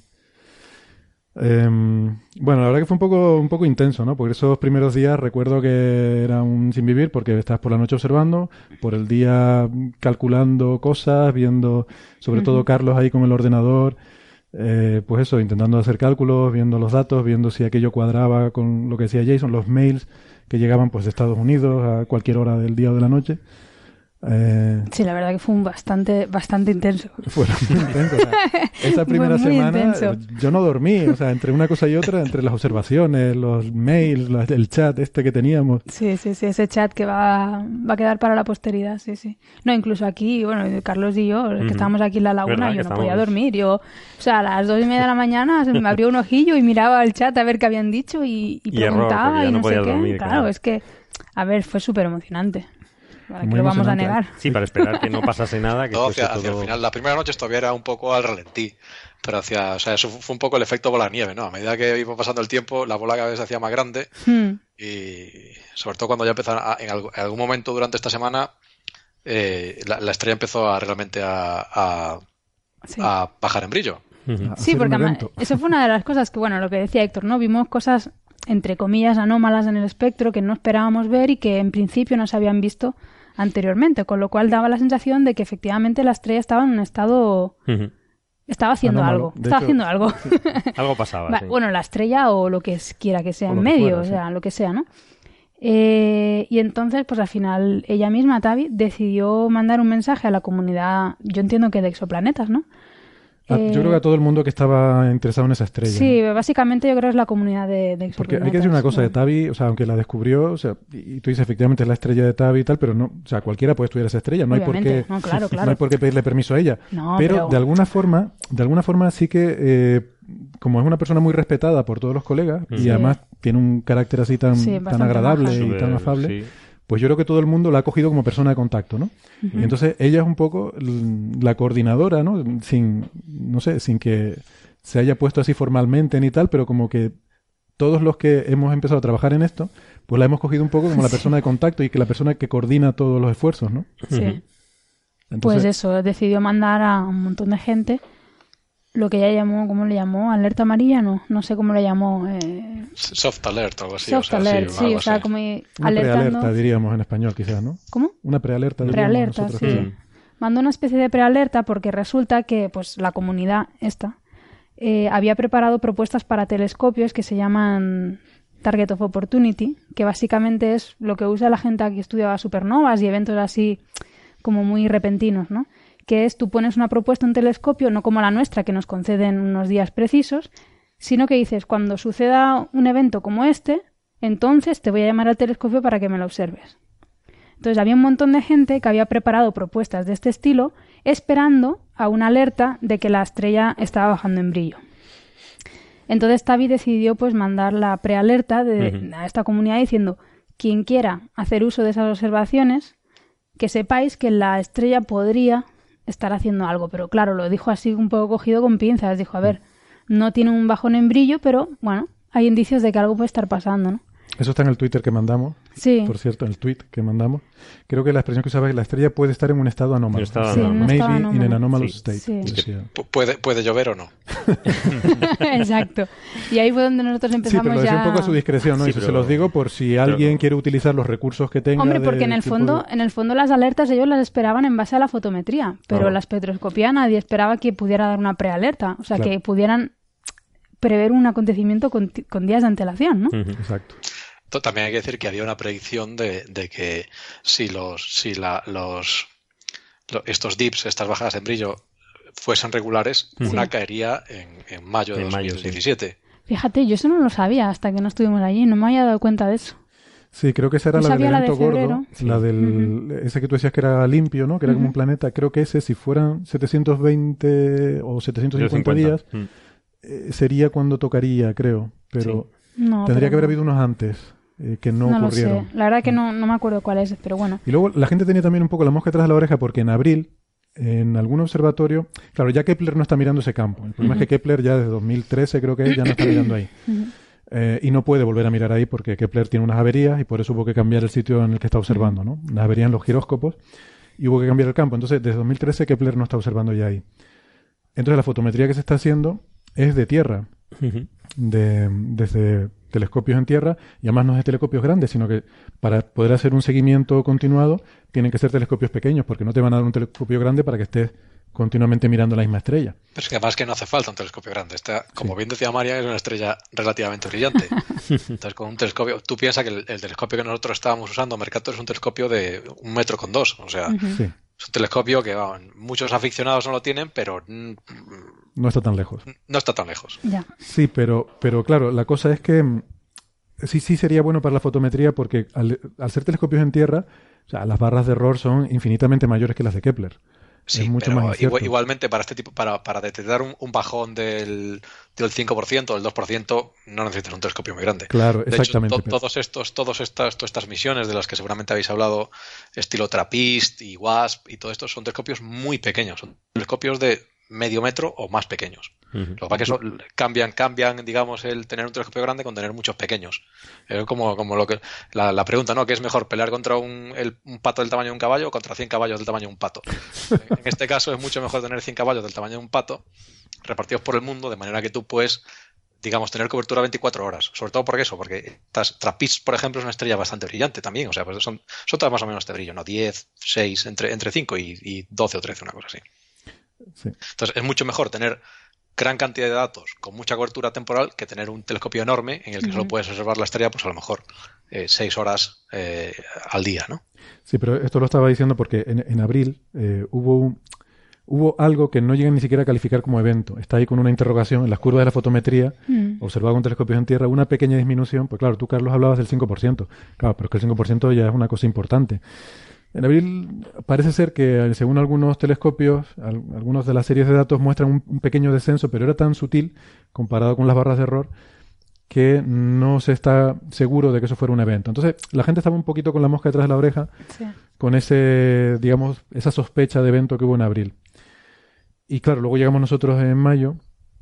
eh, creo que fue el sábado, eh, o sea, nosotros empezamos el jueves 11, pues sería el sábado 13, cuando ya Tavi decide que, que va a mandar ese mail de Ujú. esa prealerta y ya se, ya se empieza a liar la mundial Sí, ahí. ya O sea, se ahí es cuando la bola de nieve la- se nos va de las manos. No, lo peor de todo es que yo cuando lanzó la prealerta y efectivamente nosotros veíamos que había algo raro en el espectro, yo pensé, "Buah, pues si hay algo raro tiene que oscurecerse, ¿no? Pero lo piensas como, Ojalá. ojalá, ¿no? Y No, ¿sabes lo que pensé yo? Anda, que como ahora esto no se oscurezca, la que nos va a caer. también es verdad. No, yo, bueno, yo no lo quise decir, o sea, yo no se lo dije a ustedes, pero yo, yo estaba aterrado. Digo, No, yo por no, Dios, porque por Dios que- que... pase algo. Porque Yo no, porque lo que veíamos efectivamente mostraba algún tipo de variación. Entonces, si se oscurece, pues habrá que ver qué, qué- qué tiene que ver una cosa con la otra. Y si no se oscurece, habrá que ver qué pasa si, si hay variación en las cosas y no pasa nada también. O sea que, También de, alguna sí, todas las maneras, claro. era interesante. ¿no? Pero tú sabes cómo lo veo yo. O sea, había un montón de gente ahí en esa lista. O sea, es que Sí, yo Tavi- también, a mí también me dio miedito. Tavi manda ese mail a una lista de los grupos de investigación más importantes. Sí. O sea, nosotros éramos cuatro aficionadillos allí, Sí. pero esa gente, o sea, ahí había grupos, insisto, muy importantes que se dedican a trabajar en esto y que tenían esas propuestas, de, tenían munición acumulada. Sí, exacto. Y Sí. que muchos de ellos iban a disparar esa No, y munición. muchos de ellos dispararon. Y dispararon esa munición. Mandó, mandó el, el mail este a los Planet Hunters, que fueron los que se juntaron para ver si encontraron algún planeta. ¿Cómo, cómo, perdona? Digo que mandó el, el mail a los Planet Hunters, que son los que se juntaron para ver si. Bueno, yo recuerdo que estábamos mirando el mail ahí, estaba el Está bromadito. SETI, El SETI, Sí, estaba- había un montón de gente, sí, sí, la vamos, verdad. la gente de... Bueno, pues la cosa, para ir adelantando acontecimientos, pues si no, no vamos a estar aquí hasta mañana. Eh, el último día de observación, el último, además, Ujú, Sí, sí. cuando ya aquí Andrés Asensio y yo cogíamos nuestro Winter Canarias para volver a Tenerife, fue cuando mandó eh, Tavi la alerta de verdad, Sí, apretó alerta el roja. botón rojo, ¿no? Apretó el botón rojo y, y avisó de que efectivamente la estrella había tenido un bajón bestial de la, de la luminosidad. Porque sí que es verdad que el día anterior Sí, había dudas, ¿no? De si estaba avisando que si bajaba, que si no, que yo me empecé a emocionar, ¿no? Pero pensé, no, no, no vas a tener tanta suerte, ¿no? Pero sí, sí. El último día ya dio el botón de alarma y, y fue súper emocionante porque fue, pero bien, eh, no puede ser, o sea, esto es increíble, que hayamos predicho un evento, ¿no? Bueno, no y- hemos predicho, pero... Bueno, no, quiero Bueno, decir que, que hayamos sí. sido capaces de, de, de- de grabar, porque está grabado. sí. Sí, tener Lo que datos ocurrió- durante lo antes que ocurrió antes, y sí. justo durante, ¿no? O sea, si lo piensas, yo creo que esto va a estar genial porque se va a pillar a la estrella durante un evento que hasta ahora no había. O sea, va a haber gente que ha hecho observaciones infrarrojas, que ha hecho observaciones espectroscópicas con grandes telescopios como el Keck. Eh, va a haber un montón de datos durante el evento, que es lo que no teníamos hasta ahora, porque hasta ahora los eventos solo había lo que estaba en Kepler, que eso es Sí. solamente fotometría, solo la luz, y luego todas las observaciones chulas que hicieron después ya era con la estrella, digamos, en calma. Sí. Entonces, ahora hay un montón de datos y tal. Y en parte, o sea, yo, yo sí, eh, o sea, lo veo con alegría que hemos contribuido en el sentido de que esa prealerta Sí. pues hizo que mucha gente empezara a observar Sí. eh, el periodo ese de antes y durante el tránsito. ¿no? Exacto, y nosotros, sí. sobre todo, tenemos datos Sí, de nuestro- antes y sí, de el durante. ¿no? recubrimiento que tenemos de todo el proceso, de todo este tránsito, ll- llamémoslo, es, yo creo que es de los mejores que, que- que existen Sí. ahora mismo de lo que de lo que estamos viendo, ¿no? Sí. Sí. O sea, de Ah, espectroscopía, de, sin digamos, duda. de co- continuidad, de que es el mismo telescopio durante un, todo, un montón de noches seguidas y tal, o sea que, bueno, espero que de ahí se pueda sacar algo, ¿no? Sí, porque lo que decía Marian, que fue el, El tránsito día. empezó el último día, pero luego, en base a eso, Claro. pues ya nos pusimos en contacto con la gente de Mercator para ver si nos podían seguir observando. Sí, la verdad que Y se portaron ahí. dijeron, sí, sí, claro, por supuesto, vamos a seguir observando. Eh, hemos pedido tiempo también con el NOT, el mismo telescopio que usó Tavi eh, en su artículo de 2016. Ujú. Y, y las observaciones continúan, ¿no? O sea, que, que hemos...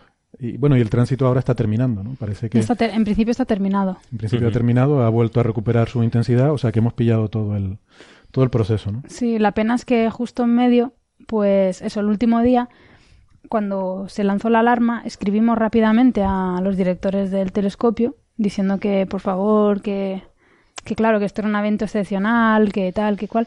Y, y vamos, nos contestaron, yo no sé, no tardaron mucho, ¿verdad? No, fueron, fueron muy rápidos, fueron muy Fueron muy rápidos. y, y nada, y nos dijeron que sí. Y, y esa noche creo que observaron, de hecho, ¿no? Me parece que esa... No, al día Sí. siguiente. O, bueno, no sé. Igual Hay, hay un hueco de una noche, pero no. hay un no hueco de una noche, sí, pero lo pillamos el mínimo, digamos. Y luego, pues nada, nos emocionamos porque íbamos a tener todo el tránsito y resulta que, bueno, que tuvo un problema técnico. Tenemos ahí dos días que no pudimos observar y luego Una volvimos. que no tiene nada que ver con nosotros. Nosotros No, ya nos habíamos nosotros ido. ya nos habíamos ido. Era el Sí, chico... vosotros, vosotros lo encontrasteis así. nosotros nos- No hicimos nada, como Y nada, usuarios. eso. Tenemos más o menos cobertura, pero por desgracia en la última fase, pues un poco intermitente porque Sí. hay problemas técnicos, ¿no? Pero fíjate que fue perfecto, pues nosotros nos fuimos, la siguiente noche se observó, el chico vino se observó, con lo cual estaba todo bien, como nosotros lo dejamos, sí, exacto. y luego después es cuando se rompió. Sí. O sea, que Eso, eso- eso, Héctor, es lo que se llama una coartada. yo, como, Tenemos como, una coartada. como te das cuenta, Carlos, yo estoy muy pendiente de las Sí, porque, bueno, es lo que decía en los vídeos de YouTube. O sea, yo eh, un telescopio como ese no he cogido en mi vida. Y, eh, por cierto, eh, luego me doy cuenta de que aunque el telescopio fuera pequeño, nos venía muy bien porque era súper sencillo de usar, estaba muy automatizado todo, Hmm. ¿verdad? Es cierto que se queda un poco pequeño. Se queda Sí. pequeño, sí. Eh, un telescopio un poquito más grande hubiera sido, bueno, nos hubiera dado una libertad bastante mayor, Sí. ¿no? De poder eh, no estar tan pegado al ruido, ¿no? Que el ruido nos pueda afectar tanto, ¿no? Pero bueno. mm, Mm. A cambio es de los pocos telescopios en los que puedes pedir eso, 10 días seguidos Claro. o lo que sea, de, o 7 días seguidos y te los dan, ¿no? Claro. Bueno, igual ahora que se nos ha subido tanto el ego, el año que viene podemos pedir a, a telescopios más grandes, ¿no? Grande. Donde sea, ¿no? Ahora ya hay que ir a lo grande.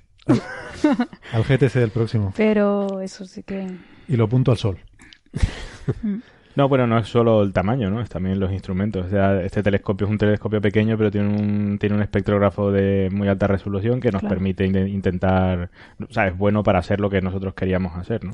Mm. En GTC, por ejemplo, no existe día. la instrumentación adecuada para eso, ¿no? Claro. Es que los telescopios más grandes no están pensados para este tipo de problemas. Están pensados para cosas más de cosmología, de Sí, es galaxias que muy es lejanas. curioso, ¿no? Pero la física estelar no es una parte, digamos, mm, no sé, eh, no sé cómo decirlo, eh, ¿sabes? Eh, eh, Es, una parte importante. famosa o en, en trendy, ¿no? Glamorosa. O sea, ¿eh? Glamorosa. Glamurosa Glamorosa. de la, de la astrofísica, ¿no? Es mucho más... no es la sobre parte todo estos, estelar. estos telescopios grandes están hechos, como dices tú, especialmente para ver cosas lo más lejos posible, ¿no? Y lejos significa, pues, cosas a distancias cosmológicas, ¿no? Mm. Estrellas que están a 450 parsec no parecen ser un objetivo, ¿no? A pesar de que si uno con un telescopio muy grande podrías hacer muchas cosas, ¿no? O sea, Mm. Sí, entonces. Pero ta- tampoco es, tampoco, tampoco es, o sea, es que estas cosas no necesitan, realmente no necesitas un telescopio grande, o sea, vamos a ver, grande. te he tocado la fibra, ¿eh? No, no, es que eh, Hombre, a ver, Carlos, tú metes el instrumento que teníamos nosotros, lo pones en Gran Tecán y vamos, es que nos lo hacemos de oro. Pero eh, Se esto, es, esto una cosa, es, hay- es la combinación entre el tamaño del telescopio, la resolución espectral y el eso. tiempo que puedes pasar en él. Claro. Entonces, o sea, para esta estrella que es razonablemente brillante, o sea, a lo- a- efectivamente Mercator iba un poco justito, Sí, pero un telescopio un poco más grande, de dos metros, por dos ejemplo, metros y medio, sí. Mm. te sobra. Claro. Entonces, aunque, aunque efectivamente en GTC, que tiene 10 metros, podrías hacer lo mismo en 5 minutos, a ti no te supone ninguna ventaja hacerlo en 5 minutos. Hombre, eh, No, eh, eh, si, si en lugar de 5 no, minutos realmente tienes lo que usar 20, necesitas es, pues a ti te da mm, un poquito igual. Mm. Pero es un tema de señal ruido. conseguir un telescopio de 2 metros es muy sencillo, mientras que en- en- hay cosas que solo puedes hacer con un telescopio de 10 metros. O sea, si tú quieres ver allí, yo que sé, eh, el redshift de una galaxia que está a, a tomar por saco, eso solo lo puedes hacer en GTC. Sí, eso no lo puedes hacer con un telescopio de 2 metros. está claro. Sí, yo no sé, un telescopio de 2 metros al fin y al cabo vas a ganar un factor 2 en la relación señal-ruido. Yo creo que nos vendría bien más de un factor 2, por lo menos un Yo factor que sí. 5 o 6, yo creo que necesitaríamos. Para, pensando en la próxima campaña ya, la vamos ya diseñando aquí en, en directo en el aire. Podríamos parar el proyecto y esperar a que esté en el ELT, por ejemplo, ¿no? Así... Ahí seguro que nos van a dar tiempo enseguida para observar Seguro. una estrella de magnitud 12. Vamos. Estoy, sí, sí, estoy convencido. Es que además la prueba de todo esto lo tienes que todo, todos los telescopios que se dedican a, a buscar planetas usando espectros, todos son de un tamaño moderado, tirando a pequeño. Hmm. Pero Que no hace falta, o sea, que no hace falta un telescopio grande. Pero quizás sea porque esto es algo relativamente reciente, lo de buscar planetas. O sea, a mí me da la impresión pero, de que para pero de los... todas formas tú dices que no, pero a ver, hacer tomografía con una cadencia de 5 minutos es muchísimo mejor que hacerla con una cadencia de ¿qué tenemos ahora? ¿Dos horas? Una cosa así. Claro, no, pero es- efectivamente Mercator sí, pero por ejemplo, imagínate que lo, lo consigues hacer en el Galileo, que es un telescopio de Sí. tres y medio, por ejemplo, Sí. o en el NOT. Sí, te va. Pues es- es- eso te, te cambiaría la señal de ruido, pues un factor 3, por ejemplo, un factor 4. Entonces, o sea, pasarías de media hora pues a 10 minutos. Bien, pues con eso ya, ya te llega, ¿no? no con GTC lo podrías hacer en dos minutos, pero no te, bajar de 10 a 2 no te, no te aporta no ninguna ventaja yo, realmente. Yo estoy de acuerdo contigo, pero o sea, lo que quise decir es que uno con dos se queda un poquito corto, que un factor, eso, dos y medio hubiera sido suficiente, ¿no? Eh, para hacer lo que queríamos, sobre todo porque es que realmente lo que queríamos era ver la estrella rotando en, el, en, en un, en un giro completo y eso ocurre en poco menos de un día. Eh, con lo cual realmente hacer integraciones de tres minutos no te sirve para nada porque la siguiente tienes que hacerla ¿sabes? A, la, a la hora y, durante ese tiempo que haces ¿no? Bueno, en definitiva, que mm, volviendo un poco a la, la historia de, de los eventos, que, que eso, que fue una, fue una, una experiencia alucinante. Mm. Eh, y, y además lo que decía Marian, porque luego ya después de mandar esta alerta, de repente empieza a venir una avalancha de, de mails, de correos, de gente de todas partes del mundo para coordinarse, diciendo, ah, pues yo voy a observar mañana con no sé qué cosa, ah, pues yo voy a ponerme el instrumento no sé quién, tal. Sí, todos ponían a, su a nuestra- a la disposición del grupo, ¿no? Fue muy bonito. Sí, eh, sí, estuvo muy bien. todos los Incluso comentamos, nos, nos respondió, eh, por ejemplo, eh, bu- bueno, vamos a despedir a Andrés que Sí, se que- tiene que ir yendo ya. Tengo que ir a buscar a niños y al colegio. Pues nada, gracias, Vale. gracias Andrés Vale, por hasta venir. luego. Hasta luego, Hasta la próxima. Y que, pues que eso, ¿no? Que empezó a haber una, una avalancha de, de respuestas, de coordinación. Bueno, luego al final eh, Tavi creó un foro ahí en internet con una cosa más Slack para poner la cosa un poco más organizada y, y mejor, eh, mejor estructurada. Pero que eso, durante esos días, pues que era continuamente día y de noche, pues claro, gente de todas partes del mundo, de, de Asia, de, Claro. de Estados Unidos, de, de todas partes, mandando correos. Nuestro chat que teníamos nosotros para comunicarnos, claro, nosotros habíamos hecho turnos. Entonces teníamos miembros del equipo que estaban en el telescopio observando por la noche y miembros que estaban aquí eh, intentando seguir todo lo que pasaba. Entonces lo que decía María, a mí me pasaba también. Me despertaba por la noche, a Sí, medianoche, sí. y me ponía a mirar ahí el, el chat infernal ese, que no para, o sea, era una cosa que iba continuamente... no Era como Twitter, o sea, como lo dejes de ver 10 minutos te pierdes un montón de cosas, ¿no? Y, y claro, estaban continuamente pasando cosas, ¿no? Y viste lo que dijo aquel de no sé qué, de que van a observar en infrarrojo no sé cuánto. Ah, y estos que tienen datos de no sé qué otra cosa y tal. Sí, poniendo propuestas también a otros telescopios pues sobre la marcha. Aquí, don Carlos, se, se- ¿cuántas te escribiste? ¿Tres? No, ya no me acuerdo. Sí, dos o tres, no me acuerdo. Sí, en un... Así. Fueron momentos confusos. Y bueno, no sé, para ti no lo sé, pero desde luego para mí fue una cosa totalmente novedosa, ¿no? De descubrir, o sea, de que te pase un evento así y empiezas a escribir a los telescopios, eh, por favor, déjame observar esto, no sé qué. Y la verdad que fue súper emocionante. Sí, porque claro, en astrofísica no estamos acostumbrados, el- los cielos son muy predecibles. Tú vas a observar algo, sabes que en fecha se puede observar Claro. y pides el tiempo y te lo dan para dentro de seis meses a tal cosa. Pero esto era en modo emergencia. O sea, estaba ocurriendo el evento, esto fue ya cuando nos volvimos, estaba el evento en marcha y era efectivamente escribiéndole a los telescopios, mandándoles propuestas. El Carlos se pegó un curre escribiendo propuestas con cierto nivel de detalle ah, en diferentes telescopios para pedirles que, que nos dieran tiempo o que observaran eh, la estrella, ¿no? Y, y eso, pues eso que no estaba. Yo estuve una semana sin dormir. dormía Sí, sí, horas sueltas aquí y allá porque o estabas en- observando de noche y de día intentando seguir los acontecimientos, o al revés, o estabas eh, trabajando de día y, y de noche, claro, te despertabas y, y a ver lo, lo que Sí, pasaba. ¿no? Y, y nada, fue muy, vamos, fue muy intenso. Bueno, sigue siéndolo un poco, ¿no? Porque todavía Sí, ha bajado el ritmo también, pero menos mal. pero- No, pero ahora hay más reflexión, ¿no? Ahora hay más análisis de datos, más discusión en cada uno por su lado y luego poniéndolo en común en el grupo este que tenemos en internet. O sea que está la cosa El grupo de Slack. más reposado, pero es que la ciencia es un poco así, es decir, hay Estamos que, hay que estudiar las cosas y, y- es que si lanzas un, una, una hipótesis y luego es falsa, pues quedas un poco mal, ¿no? Quedas un Sí. poco como, ¿pero qué está diciendo este hombre, no? Entonces, eh, o este grupo, ¿no? Que esto es un, es un grupo muy bueno, amplio. entre ¿no? nosotros lanzamos Entre nosotros todo. podemos lanzar lo que, O sea, lo que, lo que sea, vamos, pero es que ese es Si el algún tema. día leemos ese chat, Claro, pero que a la prensa, vamos, al público en general, redes sociales, lo que sea, yo creo que tampoco hay que empezar a, a- a confundir con mil opciones. Bueno, esa es una cosa curiosa porque mucha gente sí que está eh, Sí. tuiteándolo todo, ¿no? Eh, los datos y tal. Y ahora esto, ah, pero ahora no. Ah, pero quizás sea esto, ah, pero quizás no. Entonces es un poco confuso todo. bueno, de hecho mismo, ¿no? podemos contar una cosa, que eso Mm. sí que es un ejemplo de esto. Sí. El segundo día de observaciones, o el primero, no sé, eh, nos dimos cuenta que de repente en nuestro espectro había aparecido una línea espectral nueva. Ay, una, qué- qué- qué una, bonita. Una línea muy bonita. una, pero era una, dentro de no sé cuántas habrán en el espectro, pero Cientos. sí, cientos de líneas, eh, todas más o menos encajaban con las que se habían visto antes, salvo eso que digo que veíamos como variaciones, pero digamos que las que estaban antes estaban en el nuestro, más una. Sí. Entonces era muy misterioso porque, claro, estuvimos buscando a ver de qué podía ser, empezamos a ver que si podía ser silicio, que si podía ser no sé qué.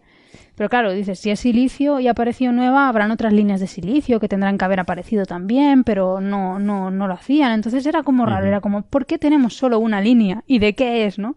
Yo recuerdo que se me fue tanto la olla que empecé a buscar transiciones del uranio, del oro, o sea, Claro, de pues, cosas sí, muy, muy raras, Muy ¿no? extrañas, ¿no? Y... y bueno, fue súper chulo. Y lamentablemente después, cuando la gente se puso a observar, cuando ya ocurrió el evento y demás, la gente se puso a observar en esa región espectral donde nosotros habíamos visto esa línea y no estaba. En el espectro de nadie más estaba esa línea salvo en el nuestro. Entonces, todavía no tenemos ni idea de qué es, sinceramente, no sabemos, pero tiene toda la pinta de que eso es algún artefacto de, o de la reducción de los datos, o del instrumento, no sabemos. Sí, nos lo Algo tiene que- que, ser. nos lo tienen que Sí, confirmar, nos lo tienen que confirmar. Pero vamos, tiene pinta de que eso real no es, ¿no? Mm. Y, y es Sí, un una poco pena, eso, o porque sea, era, era súper emocionante. Eso eh, era, sí. A mí es lo que más, lo que más emocionado Sí. me tenía. ¿no? Sí, tú estabas súper emocionado. Menos mal que te retuvimos, porque, es de- porque estas cosas, claro, yo, yo iba a tuitearlo. A todo, tirarlo todo. claro, porque no es por no contar, es que simplemente, claro, no tenemos ni idea, ¿no? Y era muy raro, era muy raro. Y lamentablemente parece que no, no es real. Bueno, Me igual, hice, me igual hice un después. modelito, modelito de silicio y todo. Sí, sí, mira que y te no encajaba. No encajaba, no nada. encajaba nada. Intentando explicar por qué solo apareciera esa línea. Y pues ahí, a ver si hay alguna cosa en la transición esta y tal, pero no. No había explicación de por qué solo aparecía esa Entonces, línea. no sabemos por qué está ahí, pero bueno, Bueno, el silicio era bonito porque silicio, eh, en fin, es un elemento muy asociado al polvo claro. También, ¿no? O como decía Carlos, o a los paneles solares. Oye, que encuentras silicio en la estrella de Tabi de repente. Sí, sí. Pero bueno, tiene, tiene pinta de que no era real. Tiene pinta de que no, pero bueno, nunca se sabe, seguiremos. Pero bueno, seguimos mirándolo, ¿eh? Sí, sí, claro, claro. O sea, nunca.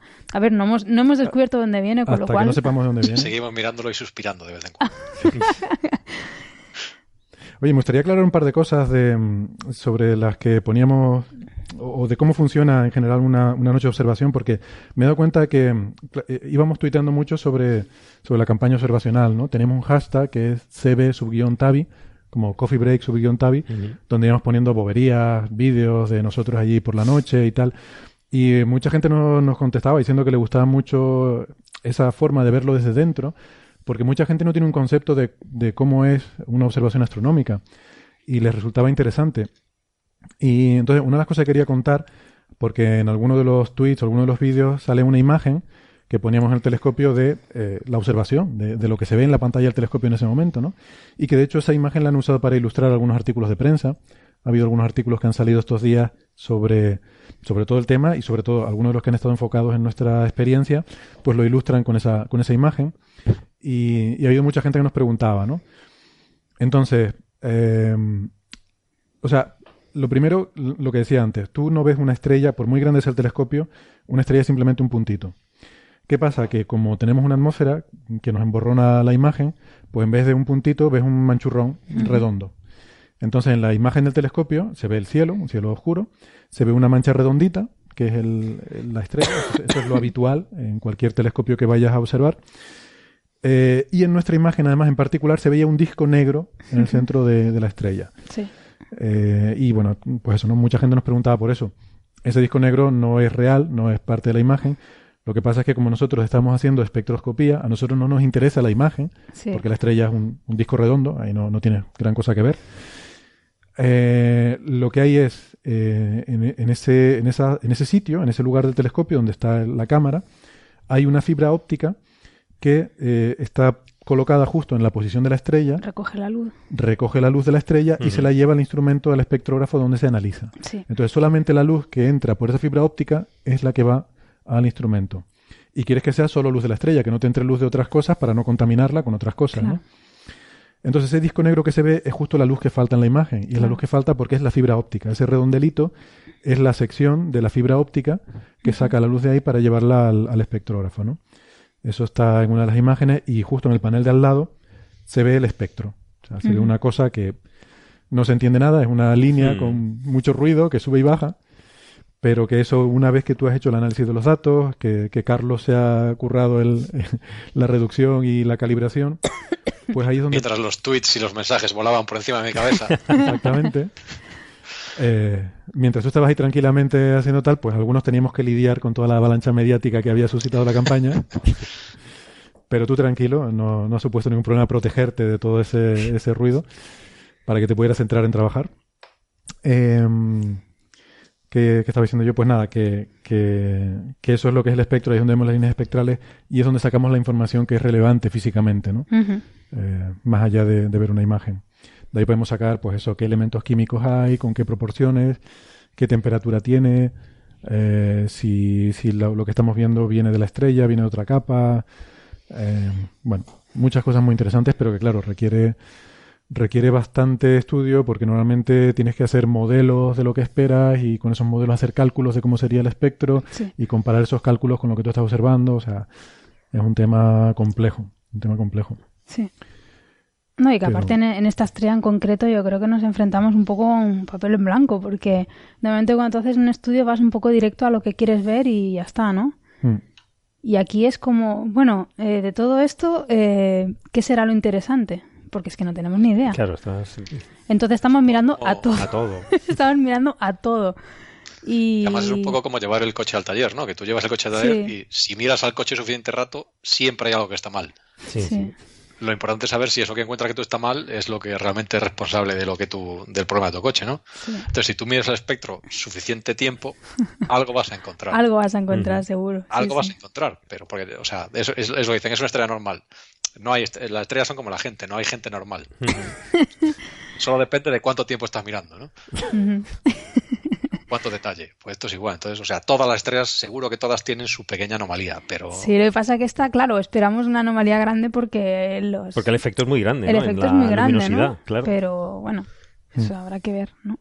A ver, también es verdad que este tránsito que hemos tenido ha sido del 2%, ha llegado al Ha sido un 2%. 2%. Ha sido muy sí, pequeñito, ha sido sí. muy pequeñito. O sea que realmente ha sido pequeñito, ¿no? Entonces, pues igual no es el mejor para verlo. Bueno, a ver, si que nos vamos, vamos. a, a ver si nos vamos a quejar ahora. No, no, No, no, pero claro. que, a ver, que, ostras, si hubiera sido el 20%, entiendo que es que, vamos, hubiera salido de la pantalla, ¿no? La anomalía, ahora, pero. ahora, ahora para julio sí que hay el de 20%. ¿no? Sí, ¿no?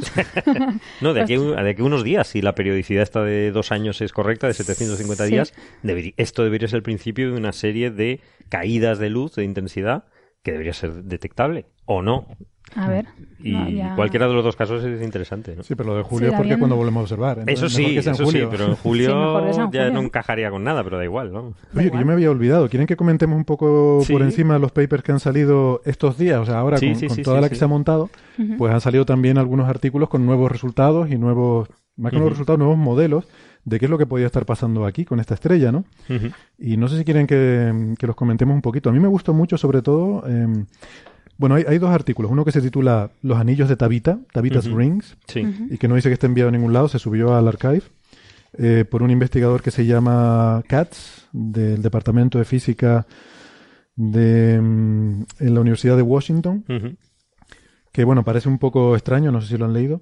Pero luego hay otro que me gustó casi más, que eh, además de unos, eh, de unos investigadores españoles de la Universidad de Valencia, eh, Fernando Ballesteros se llama el primer autor y, y bueno, también del Instituto de Física de Cantabria está Alberto Fernández Soto. Y es un artículo en el que proponen un modelito precioso, que a mí me Mm. encanta, que explica bastantes cosas, aunque no todo. Sí, No. no, No no, sé claro, si- claro, claro. No sé si quieren comentarlo un poquillo, ¿quién lo ha leído? Sí. Yo lo he leído, pero hay una cosa que no entiendo muy bien, pero si quieres más o menos lo comento. O sea, básicamente, como he dicho antes, eh, la, la curva de luz de, de la estrella tiene un evento muy intenso, bueno, muy intenso, del 15% más o menos, en torno al día 800, Ujú. ¿vale? Y, y después, al cabo de 750 días más o menos, tiene este tren de, de tránsitos, ¿no? Eh, la hipótesis de, de partida de esta gente es que el, el tránsito este que ocurre en el día 800, que es, como he dicho, un tránsito que en principio se puede explicar con un planeta bastante grande, o sea, no un planeta normal, sino una cosa bastante importante, eh, con además anillos, eh, y además unos anillos también Enormes también. Mega anillos. bastante, bastante importantes, sí. Ujú. eh, pues O eso, sea, explican... Por, por poner en palabras lo de bastante importante, creo que el diámetro de los anillos sería como cinco veces el tamaño del Sol. Sí, sea, una burrada. Una barbaridad. Una barbaridad, ¿no? Es cierto que se han detectado eh, super Saturnos en otros eh, sistemas estelares, ¿no? O sea Sí. que hay exoplanetas Sí. por ahí con un sistema de anillos. Lo que pasa es que pero- esto eh, son 130, 170 masas de Júpiter. Sí, sí, o sea, El sería ¿Cuánto? un- El planeta, con lo cual el límite para una enana marrón, para un Júpiter, son 75-80 masas de Júpiter. Esto ya sería ahí. una estrella. Sí, sería una enana marrón casi. Técnicamente sería una estrella. Sería sí. una estrella con anillos, sí. Una estrella con Una anillos. estrella con anillos, qué bueno. Ellos lo dicen, de hecho, que Sí, sí. vale, que esto se han pasado a lo mejor un poco, que es un poco una cosa muy extrema, y dicen, pero bueno, también la estrella La estrella es rara. es rara. Con lo Entonces, cual- bueno, justificar que... Pues necesitas medidas bueno. extremas, ¿no? Pero yo con eso estoy de acuerdo. O sea, Sí, sí, es, sí, es sí. una cosa muy peculiar. Hombre, la respuesta no Sí, sí, pero lo que dice Carlos, una cosa tan masiva ya por lo menos tiene que haber iniciado reacciones nucleares o algo así en el, en el es que núcleo, eso ¿no? O tiene sea, que poder detectar. Bueno, ya pero, no es cuestión de que el planeta sea grande, es que es muy masivo. ¿no? o sea, pero si es una enana marrón, Bueno. pues bueno. Emitirá o sea, infrarrojo. eso. Sí, pero, pero es una emisión que a lo mejor no detectaría. Eso es lo que hay Por- que ver. Porque está al lado de una estrella brillante. O sea, la- lo que se ha descartado en el infrarrojo son cosas extensas, ¿no? Como Ujú. discos. mm, Sí. Un disco Las circunestelar. enanas no sé. marrones yo no sé si son tan grandes, ¿eh? Yo creo que son pequeñitas, De Sí, pero masa, si en Júpiter. de, de- de tamaño, digo. Porque que es que esto es- además tiene que ser grande para tapar. Pero es que de radio es la mitad del Sol. De nuestro Sol, Ah, bueno, no sé. claro. En cualquier Que caso, un planeta- 0,47 radios solares. Un planeta El supermasivo. El planeta, entre comillas, planeta. El superplaneta. El superplaneta, es que es una especie de estrella, sí. Cinco veces el radio de Júpiter. Sí, es 10 veces, el Sol es 10 veces Júpiter en O radio. sea que. Sí. Bueno, es un super, Es enorme, un super. Júpiter, básicamente. Un super Júpiter y con un- unos anillos muy grandes. Eso para explicar el primero. Pero claro, después vienen a los 750 días, vienen un montón de, de tránsitos, uno seguido detrás del otro, cada uno de su padre y de su madre, uno profundo, otro menos profundo. eh, cada uno tiene su estructura, que parecen tres tránsitos en uno. Es de- es decir, una cosa muy, muy compleja, ¿no? Y para explicar esto, lo que dicen es que este super Júpiter eh, lleva asociado mm, un montón de troyanos, ¿no? Eso Como- está muy bien porque eso siempre, eso es bonito porque eso siempre se ve, ¿no? En, Sí, en nuestros la- en la planetas hay eso, ¿no? Júpiter bueno. tiene troyanos. Júpiter claro. tiene troyanos, hay unas Sí. zonas de estabilidad ¿no? gravitatoria Sí. alrededor del planeta donde se acumula un enjambre de, de trocitos de cosas. de trocitos de cosas. Eh, y entonces, en principio, digamos que O sea, esto primero... por, por aclarar lo de los troyanos, porque es una parte importante. aquí. Sí, O sea, sí. En la órbita de Júpiter, por ejemplo, en la misma órbita, 60 grados por delante hay un montón de asteroiditos que ha capturado. Y 60 grados por detrás hay otro montón. De hecho, uno los llaman los troyanos y otros los griegos, ¿no? Son los dos campamentos separados, ¿no? Entonces, según Júpiter se va moviendo en la órbita, pues va, es seguido por esto, Sí, por por, este séquito, ¿no? sí. Bueno, seguido por los que van atrás y precedido por los que van delante. ¿no? Exactamente. Porque esos puntos, como dices Carlos, tienen unas propiedades que son más estables gravitatoriamente y es más probable cuando capturas un objeto, Que se queden ahí. es más probable que se quede ahí. Entonces esto sería un poco equivalente. Primero se supone que pasó el planeta y a los 750 días se supone que ha pasado la, la cantidad esta de troyanos. Los ¿no? troyanos. Entonces una... Que, que sería una nube enorme también de troyanos, no Una- como la de bueno, Júpiter, es que además el- uno de los tránsitos mayores ocurre cuando los troyanos, con lo cual yo todavía no acabo de ver cómo con un montón de cosas pequeñitas eres capaz de ocultar un 20% de la estrella, ¿no? Pero bueno, eh, Es que necesitarías mu- una cantidad de troyanos del, del tamaño de No, Júpiter, creo. sí, o bueno, sea, es que no la, lo sé. La más equivalente, ¿sabes? la, cosa es que enorme. ellos se, se dan cuenta que al, al principio de la curva de luz de Kepler también hay una serie de... de, de, de de- pequeño... de tránsitos muy chiquititos y ellos eh, especulan que eso sería el final de los otros troyanos que vienen por detrás, ¿no? Vale. Entonces, bueno, si esto es así, si esto, si lo que puede explicar esto es un planeta muy grande con una rista de troyanos que vienen por delante y otros por detrás, en principio de- dicen que los troyanos los volveríamos a ver en 2021. Sí. Sí. Y de hecho el tránsito que ha pasado ahora mismo, en mayo, sale también de su modelo, que es la parte que no entiendo muy bien, Sí, que es como el, el tránsito del mismo planeta entendía, pero por yo- detrás. Como, como no, no estamos Entonces no sé si es que le claro. pasa un poquillo del anillo por encima, es que no lo entiendo. No, es que... eh, Es que el planeta refleja luz también. Claro. Entonces, Ah, cuando el dices la planeta está en el luz cielo, reflejada. cuando el planeta está en el cielo lo estás viendo también. La luz que ves es la combinación del planeta y la estrella. Ah, pero entonces no es un tránsito por delante. Sí, cuando tú cuando, cuando pasa por delante, el planeta oculta la estrella y cuando pasa por detrás, la estrella O oculta sea el que planeta. entonces digamos porque el que el- planeta también emite, porque refleja la luz de la estrella. bueno, porque entonces digamos que el- la órbita del planeta no estaría no sería coplanar con la estrella, sino que estaría inclinada. No, pero aunque sea coplanar, cuando el planeta está por ahí, si el planeta está aquí, te está reflejando luz de la estrella. Entonces tú siempre estás viendo la luz de los dos. Ah, bueno, dices antes planeta. antes de llegar justo por detrás. Sí, sí, claro. antes, antes de que pase por detrás, ves Antes los de- dos. Ves la estrella y un poquito del planeta que refleja la luz de la Claro, pero estrella. entonces querría decir que te subiría la luz en un momento dado y luego bajaría. Aquí está, cuando están Claro, los que dos... Lo que es- estamos viendo es- normal, la es situación arriba. normal estamos viendo los dos. Estamos viendo los dos normalmente. O sea, en la situación normal estamos viendo los dos. En el, Ah, vale, ya. en el tránsito por delante dejas de ver parte de la estrella y en el tránsito por detrás dejas de ver el planeta. Ya, ya, ya, ya. ya. Y en el Ah. resto del tiempo estás viendo los dos. Uf, pero Yo, yo creo que es la parte más cogida por los Pero es que pelos. es un montón, ¿no? O sea, la luz reflejada tendría que ser bastante, ¿no? Quiere decir que tendría que ser un 2%. Porque es más o menos Que lo que se observa. sea... Claro, pero es que es un montón, ¿no? Tenía- sí, y sobre todo hay un fallo- hay una cosa que bueno que se puede. Lo bueno del artículo es que es muy sincero, muy muy honrado, muy honesto, porque se puede eh, comprobar si, va- si es así o no rápidamente. Es decir, porque esto predice un eclipse secundario, que es lo que está pasando ahora mismo, Sí. único. Claro, Como único. mañana empiece a oscurecerse otra vez Sí, este está. artículo no vale. Exactamente, sí. Pero que está muy bien. Por otro lado, el eclipse secundario tiene que ser muy simétrico, en principio. Mm. Porque Simétrico. Al revés, ¿no? Mm, no, porque es ocultar el, el reflejo. Sí, que cuando se oculte por un lado y Cuando se y el salga otro, por el otro, tiene que ser, tiene que ser más o menos simétrico. Eh, Y, y este, ecli- este eclipse, digamos, o este, este no, no lo disminución es Yo muy creo, yo asimétrico. creo que tiene que ser asimétrico también, ¿no? No lo sé, ahora no Bueno, depende de los anillos. Es que yo creo que Pero los anillos reflejan, eso es lo que no lo sé. Ah, bueno, Sí, claro. que Es que los anillos yo creo que no yo, reflejan. yo creo que si asumes que los anillos reflejan, debería ser el tránsito al, al revés, que de hecho tiene esa forma. El que hemos Sí, vivido ahora tiene sí. la forma igual que ese, pero al Pero al revés. revés. Claro, pero también depende de la orientación de los anillos De los respecto anillos a la órbita. respecto a la órbita, sí. Sí, hay muchos factores libres, ¿no? Bueno, en cualquier caso. Esto ya llega a ese punto que tienes tantos parámetros libres Que Sí. ya... que, puedes, que, que todo, todo es ajustable, todo, todo cuadra. Sí, sí. Bueno, sí, Sí. pero hay una predicción aquí. O sea, quiero decir que... Sí, sí, claro, eh, han hecho una predicción. Luego lo que nadie explica es por qué brilla a veces más que, que la media. Sí, eso es curioso. Eso, yo me pregunto si ahí no tendrá que ver también la reducción de Kepler al normalizarlo. Hmm.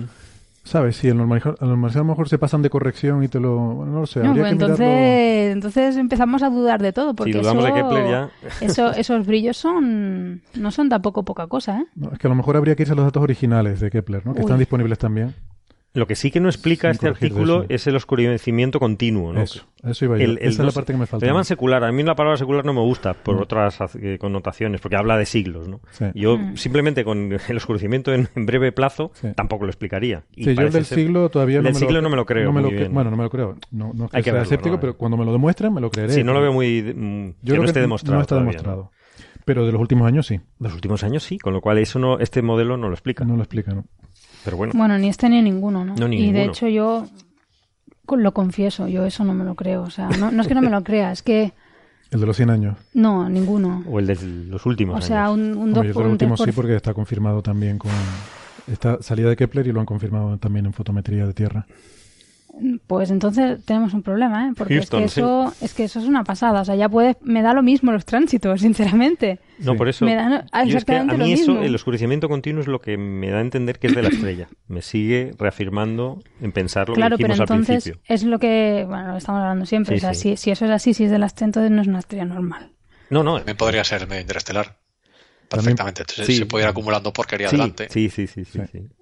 Y además sabiendo que está en una nebulosa, pues es posible que haya algún Eh, grumo que... Bueno, y entonces igual, entonces esto debería ser bastante común.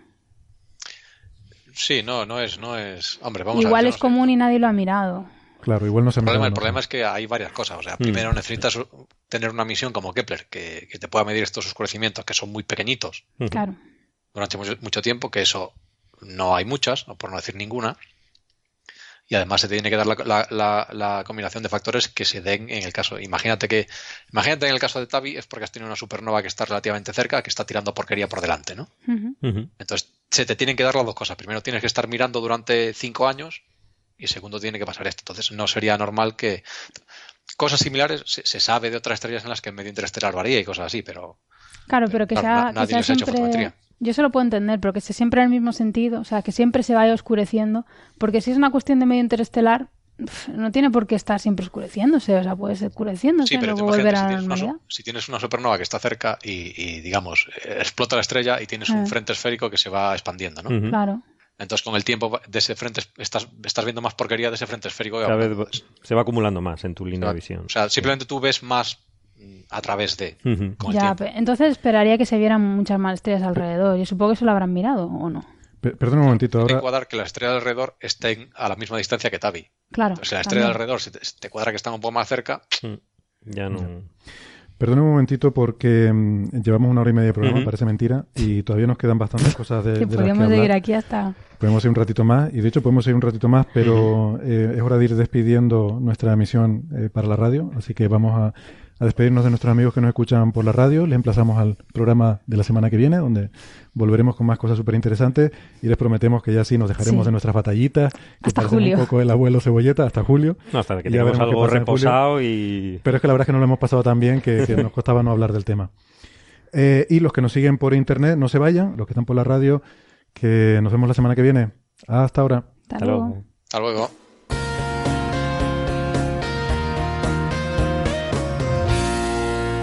Bueno, pues ya estamos de vuelta. Gracias, gracias por quedarse con nosotros. Eh, pues estábamos hablando sobre este artículo eh, que intenta dar una explicación a la estrella de Tabi basada en este gran superplaneta con hiper mega anillos que lleva un sequito de troyanos, ¿no? Nos habíamos desviado un poco de la conversación sobre si el medio interestelar podía justificar ese oscurecimiento que a Carlos no le gusta decir que es secular, perdón, a Weston, para no liarnos, a. Weston no le gusta decir que es secular. Y, y Carlos nos estaba contando, el otro Carlos, Carlos González, nos estaba contando que, mm, bueno, si tú tienes, por ejemplo, una supernova cercana que vaya produciendo una concha esférica de material, no, concha esférica no, es una traducción mala del inglés, shell, una capa esférica de material Sí. que se va expandiendo y va pasando por delante, ¿no? Sí, podrías tener ese oscurecimiento gradual, ¿no? En esa, en esa situación. Carlos. Sí, sí, efectivamente. Entonces, o sea, tú básicamente, imagínate que entre tú y yo, eh, alguien está sopl- soplando un globo enorme. Entonces, a medida que tú al, al principio solo ves, digamos, un poquito del globo y a medida que se va expandiendo, cada vez más parte del globo se va, eh, eh, se va entremetiendo entre los dos. Pues esto es un poco lo que estarías viendo aquí. Ya, pero también cada vez el globo se hace, hace que todo sea mucho menos denso, ¿no? Claro, pero bueno, es que eso, habría que echar la cuentita de... No, la, la verdad que, de todas formas, eso, yo lo del oscurecimiento así tan, tan repentino es una pasada. Es que un 3% en No, el cuatro repentino- años es una burrada. Sí, casi un 1% al año, ¿no? No, no será continuo durante mucho tiempo, evidentemente, porque si no, pues la, la estrella quiere decir que hace 100 años brillaba el doble, pero eso no, no tiene mucho sentido. No tiene sentido. Pero quizás sí sería interesante, pensando en cosas de estas de medio interestelar, el intentar ver estrellas cercanas, pero que estén más o menos a la misma distancia, ¿no? Para, Sí. para ver si también podemos ver algún efecto de, de- de algo pasando delante de, de otras estrellas, ¿no? Que, pero claro, es que cuando tú ves un campo, no todas las estrellas que estás viendo están, aunque estén cerca, Claro. te parezcan cerca, cuando lo ves en tres dimensiones, a lo mejor no están cerca. A lo mejor una está mucho más adelante. eh, ¿no? de que, o sea, medir, medir esa- esos, o sea, podrías pensar en decir, bueno, a ver cuántas imágenes hay, lo que, hici- lo que hizo esa gente con lo del oscurecimiento secular, ¿no? O sea, irse por ahí a plagas fotográficas del año de la pana Y ver si, si ves alguna diferencia. Pero claro, ya con esta estrella que te- eh, es complicado, o sea, es bastante, bastante especulativo, imagínate que dices, bueno, venga, a ver cuánta información hay sobre estrellas que están cerca de Tabi. Vamos a comparar una imagen de tomada en París en 1870 con la que tomó el Isaac Newton ayer, con el, no sé, Sí. es, una, es un análisis difícil. Sí, Porque Sí. además que estás, estás, estás pelea- peleando- peleándote ahí por las migas, estás viendo a ver si ha cambiado un 1%. Ujú. Sí, sí, por eso, bueno, eso es lo que se pretendía hacer en ese análisis de placas fotográficas, ¿no? Y, y por eso era tal la dificultad, porque además, claro, con, con fotografías es mucho más complicado medir cosas y tener una comparación cuantitativa, o sea que eso es muy complicado. Por otra parte, el medio interestelar tiene sus rasgos espectrales que son diferentes a los estelares. Esa también es otra posibilidad de intentar comprobar esa hipótesis, ¿no? El ver si se pueden ver en espectros con realmente muy buena relación señal-ruido, con telescopios más grandes o con más tiempo de, de integración, pues ver si se pueden encontrar las firmas de- del medio interestelar. Que además el medio interestelar es un poco como, como Astrocopla. El medio interestelar tiene un color especial, ¿no? Entonces, no, no, no es gris. O sea, no es toda la estrella de repente brilla un poco menos, sino que las partes rojas Claro. brillan menos, pero las partes azules brillan mucho menos. Entonces, Claro. si es medio interestelar, tiene este tipo de cosas que te permiten, te permiten comprobar esta hipótesis. ¿no? Y claro, y lo ideal sería también poder tener esta- estas observaciones durante el evento, ¿no? Por eso insisto que creo que va a ser tan bueno esto, lo, lo que ha pasado esta semana, porque en los próximos meses van a salir un montón de artículos con muchísima información, muchos tipos de observaciones diferentes durante un evento, que es lo que hasta ahora nos faltaba. Am, así que ahí, pues no sé, igual ah, puede haber observaciones que por lo menos permitan acotar un poco el problema, ¿no? Y decir, oye, estamos viendo cosas típicas del medio descartar, cosas. Claro, o estamos viendo exceso de emisión infrarroja, por ejemplo. Es que eso Claro. falta, lo del infrarrojo. mm, Es que las observaciones que se han hecho en infrarrojo, y bueno, y Mm. Carlos es el experto en el infrarrojo aquí, son observaciones que se han hecho cuando a posteriori, ¿no? Después de los eventos. Entonces, pues dice, sí, no hay exceso infrarrojo, pero claro, a lo mejor es que ya pasó. o sea, la- el trozo de esfera de Dyson ya pasó por ahí y ya no lo ves, yo qué sé. No sé. Em, hay, hay gente, ¿verdad, Carlos, haciendo un montón de observaciones infrarrojas ahora mismo, ¿no? ah, en este momento está todo el mundo haciéndolo todo, pero. La gente de Cármenes, por ejemplo, ¿no? Eh, Carmen es, es- es- llega, o sea, Carmen es un es otro instrumento que se desarrolló para, para buscar planetas en, en Calar Alto, en, en la península, y habían tomado algunas observaciones, pero también es un poco, esto es un poco la, la tormenta perfecta, ¿no? Entonces, claro, o sea, el tiempo esta semana no, esa semana no fue muy bueno, bueno, se juntan ahí las cosas, ¿no? sí. Pero Cármenes, yo, yo, si tuviésemos que pedir tiempo en otro telescopio, yo casi lo pediría en Cármenes. Pues yo creo que Cármenes es el, aunque, aunque el, el, el- o sea, nosotros el eh, Mercator, el telescopio que hemos usado, cubre, digamos, longitud de onda que va entre, entre los 3.000 angstroms hasta los 9.000. El rango visible, el que vemos nosotros, creo que está entre 4.000 y 7.000, ¿no? Entonces, te- en, en, en, en Mercator tienes un poquito más al azul y un poquito más al rojo. Cármenes, en cambio, eh, cubre, creo que es desde 5.000, o sea, desde, desde el amarillo, básicamente, hasta, creo que son 15.000, o sea, en el infrarrojo ya. Entonces, en el- observar el infrarrojo tiene una serie de ventajas, como que, por ejemplo, el, pues eso, lo que, lo que hablábamos antes, ¿no? El medio interestelar es un poco más transparente, veis otro tipo de cosas, o sea, cosas que estén más frías, por ejemplo, son relativamente mucho más brillantes en el, en el infrarrojo. Entonces, por ejemplo, si tuvieses una compañera, pues un super Júpiter de esos enormes, una nana marrón o lo que sea, la verías preferentemente en el infrarrojo. Claro. Sí, probablemente la comparación entre diferentes longitudes de onda también te va a dar pistas sobre diferentes cosas a diferentes temperaturas, ¿no? Si hay dos componentes, una, una más fría, una enana marrón y una y, la estrella de Tabi, pues, pues a lo mejor podrías llegar a separarlas, ¿no? O por lo menos a saber que está ahí. Esa sería, sería un poco la cosa. Bueno, no lo sé. No sé si querían comentar algo más sobre este, este paper. Si no, salió también este de los, los anillos de Tabita, Sí. Que, mm, que bueno, aquí cambia un poco la... mm, Yo no he tenido tiempo de leerlo, lo vi esta mañana. Hombre, la idea es chula, la idea es chula. Porque este es el que dice que no es, no es un anillo en el sistema de Tabi, sino es un anillo en el sistema solar. Sí, Sí. sí, sí. Entonces, la idea es chula, que dice básicamente que lo que está pasando es que hay, hay un anillo de. hay un, un cuerpo del sistema solar, de nuestro sistema solar, que justo cuando cada, cada dos años pasa entre nosotros y Tabi. Entonces, estos, estas caídas de brillo son simplemente que tienes una piedra delante. Ujú. Entonces, Sí, también, tam- vamos a ver, es un poco, es un, es un poco especulativo, ¿no? Y, Sí. y es un poco parco en cálculos, ¿no? Es un Mm. poco todo. Bastante especulativo, todo- sí, Sí, sí. Y esto sí que tiene parámetros libres, porque es un anillo de, de- de trocitos. Sí, pero bueno, es Entonces bastante. ya... eh, Entonces ah, puedes o sea, modelar cualquier o sea, cosa.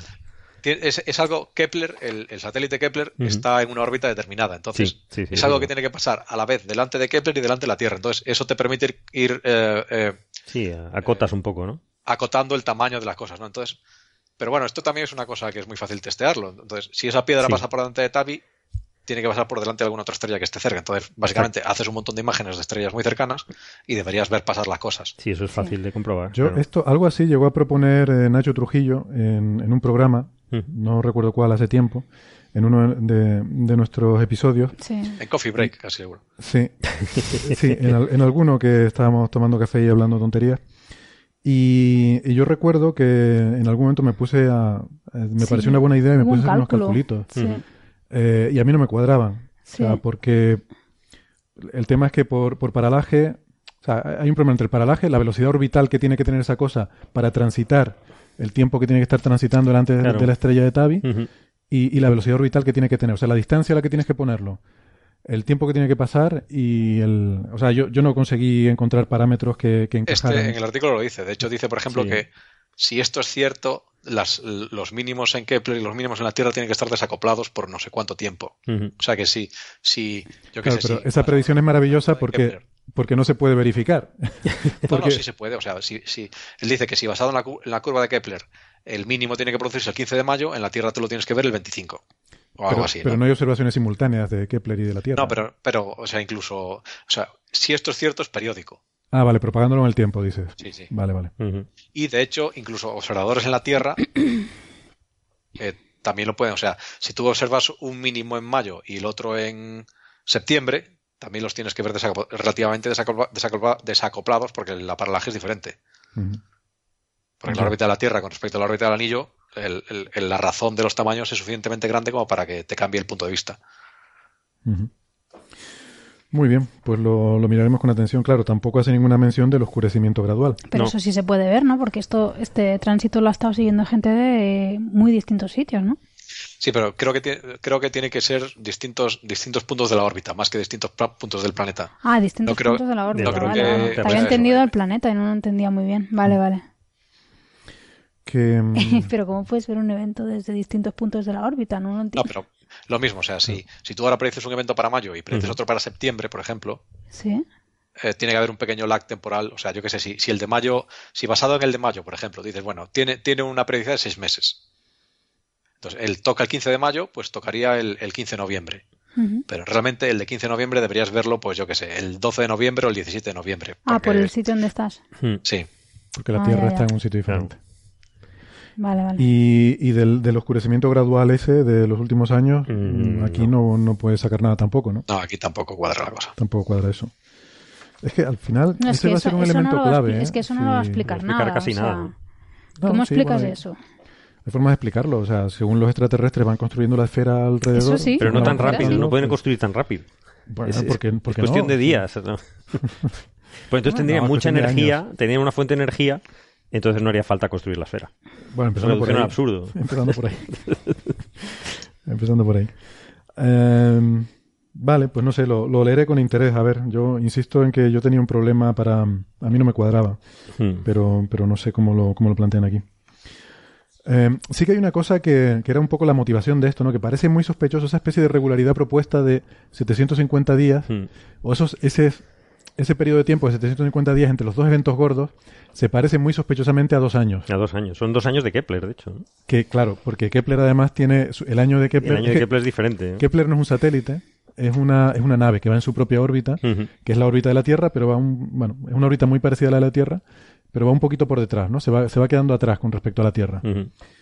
Em, entonces, bueno, no, no es exactamente lo mismo un año de Kepler que un año terrestre, ¿no? Claro. Pero, pero sí, parece como muy sugerente, ¿no? Eso como que son dos, dos años, casi exactamente. Em, y sí, eso da lugar a pensar que a lo mejor es algo más local, ¿no? O incluso algún efecto de paralaje, que hay algo en algún sitio que según lo ves o no lo ves. Bueno, no sé. Vaya usted a saber, será el planeta 9, que está ahí. Ya, ya sería unir todo ya. O materia oscura y entonces. si fuera ya- una película, sería el planeta 9. Ya estaría todo hilado. Yo creo que ya lo habíamos ¿Dónde está. Nibiru? Sí. ¿Dónde está Nibiru? ¿no? Nibiru. Sí, bueno, sí. Mm, ¿algún comentario más sobre, sobre esto? Nada, que seguiremos trabajando y que, bueno, no hemos contado mucho porque es que tampoco tenemos. Eso, como, como diría nuestro expresidente, estamos trabajando en ello. Estamos trabajando en ello. Lo que Lo sí que- que... igual podemos decir es que, desde luego, todo lo que nos hemos encontrado ha sido inesperado. Sí. O sea, nada de lo Sí, que nos sí, hemos vamos encontrado. de sorpresa en sorpresa. ¿no? Exactamente, vamos de eso. No, todavía no tenemos nada claro las cosas, Claro, no. pero desde luego cada día nos encontramos con, con cosas muy interesantes por donde seguir tirando, ¿no? Sí, y muchas cosas que, pues que, que yo personalmente no, no tenía ni idea, ¿no? Que, porque también viene uno de otro campo diferente y eso también tiene su gracia. Y que yo creo que lo, lo que ha habido también esta, estas últimas dos semanas ha habido mucho ruido, ¿no? Eh, nos han llamado muchísimo de medios de comunicación. Sí. Eh, creo, creo que ha habido más ruido que señal, ¿no? Porque realmente se, ha- se ha hablado mucho porque ha habido una alerta internacional, ¿no? Y entonces eso como que ha generado ahí una especie de, de onda expansiva mediática porque pues ha habido esta alerta, esta alerta internacional, pero simplemente porque no estamos acostumbrados en astrofísica a trabajar en alerta. O sea, solo quizás la gente de supernovas o de, Ujú. o de bueno, Fast ellos Radio viven Bursts, eh, sobre alertas, o sea, Ellos sí, claro. O- Pero Viven, resto- viven al límite. GRB. Claro. al revés, sí, sí. Pero para nosotros esto es algo totalmente inusual, ¿no? Eso de tener que estar ahí escribiendo propuestas mm, para, para que te den tiempo de telescopio para seguir observando algo Sí, mañana el, es una cosa muy rara, ¿no? Y, y tanta, tanta atención mediática. el Target of. Opportunity, que es el blanco de oportunidad, ¿no? En- es un Mm. término militar, de hecho, es disparen cuando puedan, Sí. cuando lo vean. Cuando Pues hay la es- oportunidad. Cuando hay la oportunidad se, se dispara el telescopio, ¿no? Ah. Y eso no estamos acostumbrados, ¿no? Entonces es, pero es buenísimo aprenderlo, ¿no? Es muy divertido. Es muy o sea, divertido. A nosotros, vamos. Desde luego que sí que ha sido muy divertido. Pero vamos, que ahora mismo, o sea, lo que quiero decir es que ahora mismo resultados realmente no hay. O sea, quizá lo más interesante en términos científicos son estos dos artículos que hemos estado discutiendo, que es lo único que es así científico. Y de resto, pues lo que, lo que hay es eso, que lo hemos pasado muy bien, que... No, y que estamos sumando, ¿no? Con eh, toda la comunidad internacional. la que gente. tenemos unos datos muy Y buenos. nosotros tenemos datos muy de buenos, los que sí. saldrán cosas, lo que pasa es que todavía estamos en ello, ¿no? Sí, Pero Bueno, saldrán o no saldrán, vete a saber, porque yo Sí, no sé saldrán. Algo, algo sale, algo, algo sale. sale. Vamos a ver si soluciona todos, como dice el Ortega, ¿no? Todos los problemas de la física del universo. No. Seguramente no. pero, pero avanzaremos, avanzaremos. Pero a lo mejor contribuimos algo, ¿no? Que yo Pues creo sí. que ya... No, a eso mejor, seguro, eh, eso seguro. Ya estaría bien, sí, sí. Y, y sobre todo el haber estado involucrado en todo esto y en todo este movimiento que hay a nivel internacional, que, que hay un gran movimiento de, de observar y de esta- eso, que está todo el mundo ahora disparando, pues, pues ha estado muy bien. La verdad que hemos tenido mucha suerte también que nos coincidiera el evento durante nuestras observaciones. la verdad es y que eso, La Y suerte hay que buscársela. efectivamente, La suerte no existe. eso también. Solo el azar. sí. Eso también. Muy bien, pues hasta aquí hemos llegado esta semana. Nos despedimos ya, este episodio especial. Eh, en fin, perdonen que hayamos estado básicamente hablando de nuestras batallitas, pero ya volvemos la semana que viene con un programa más normal, donde sí volveremos como siempre a repasar la actualidad de la ciencia. Hasta la semana que viene, hasta luego. Hasta luego. Hasta luego.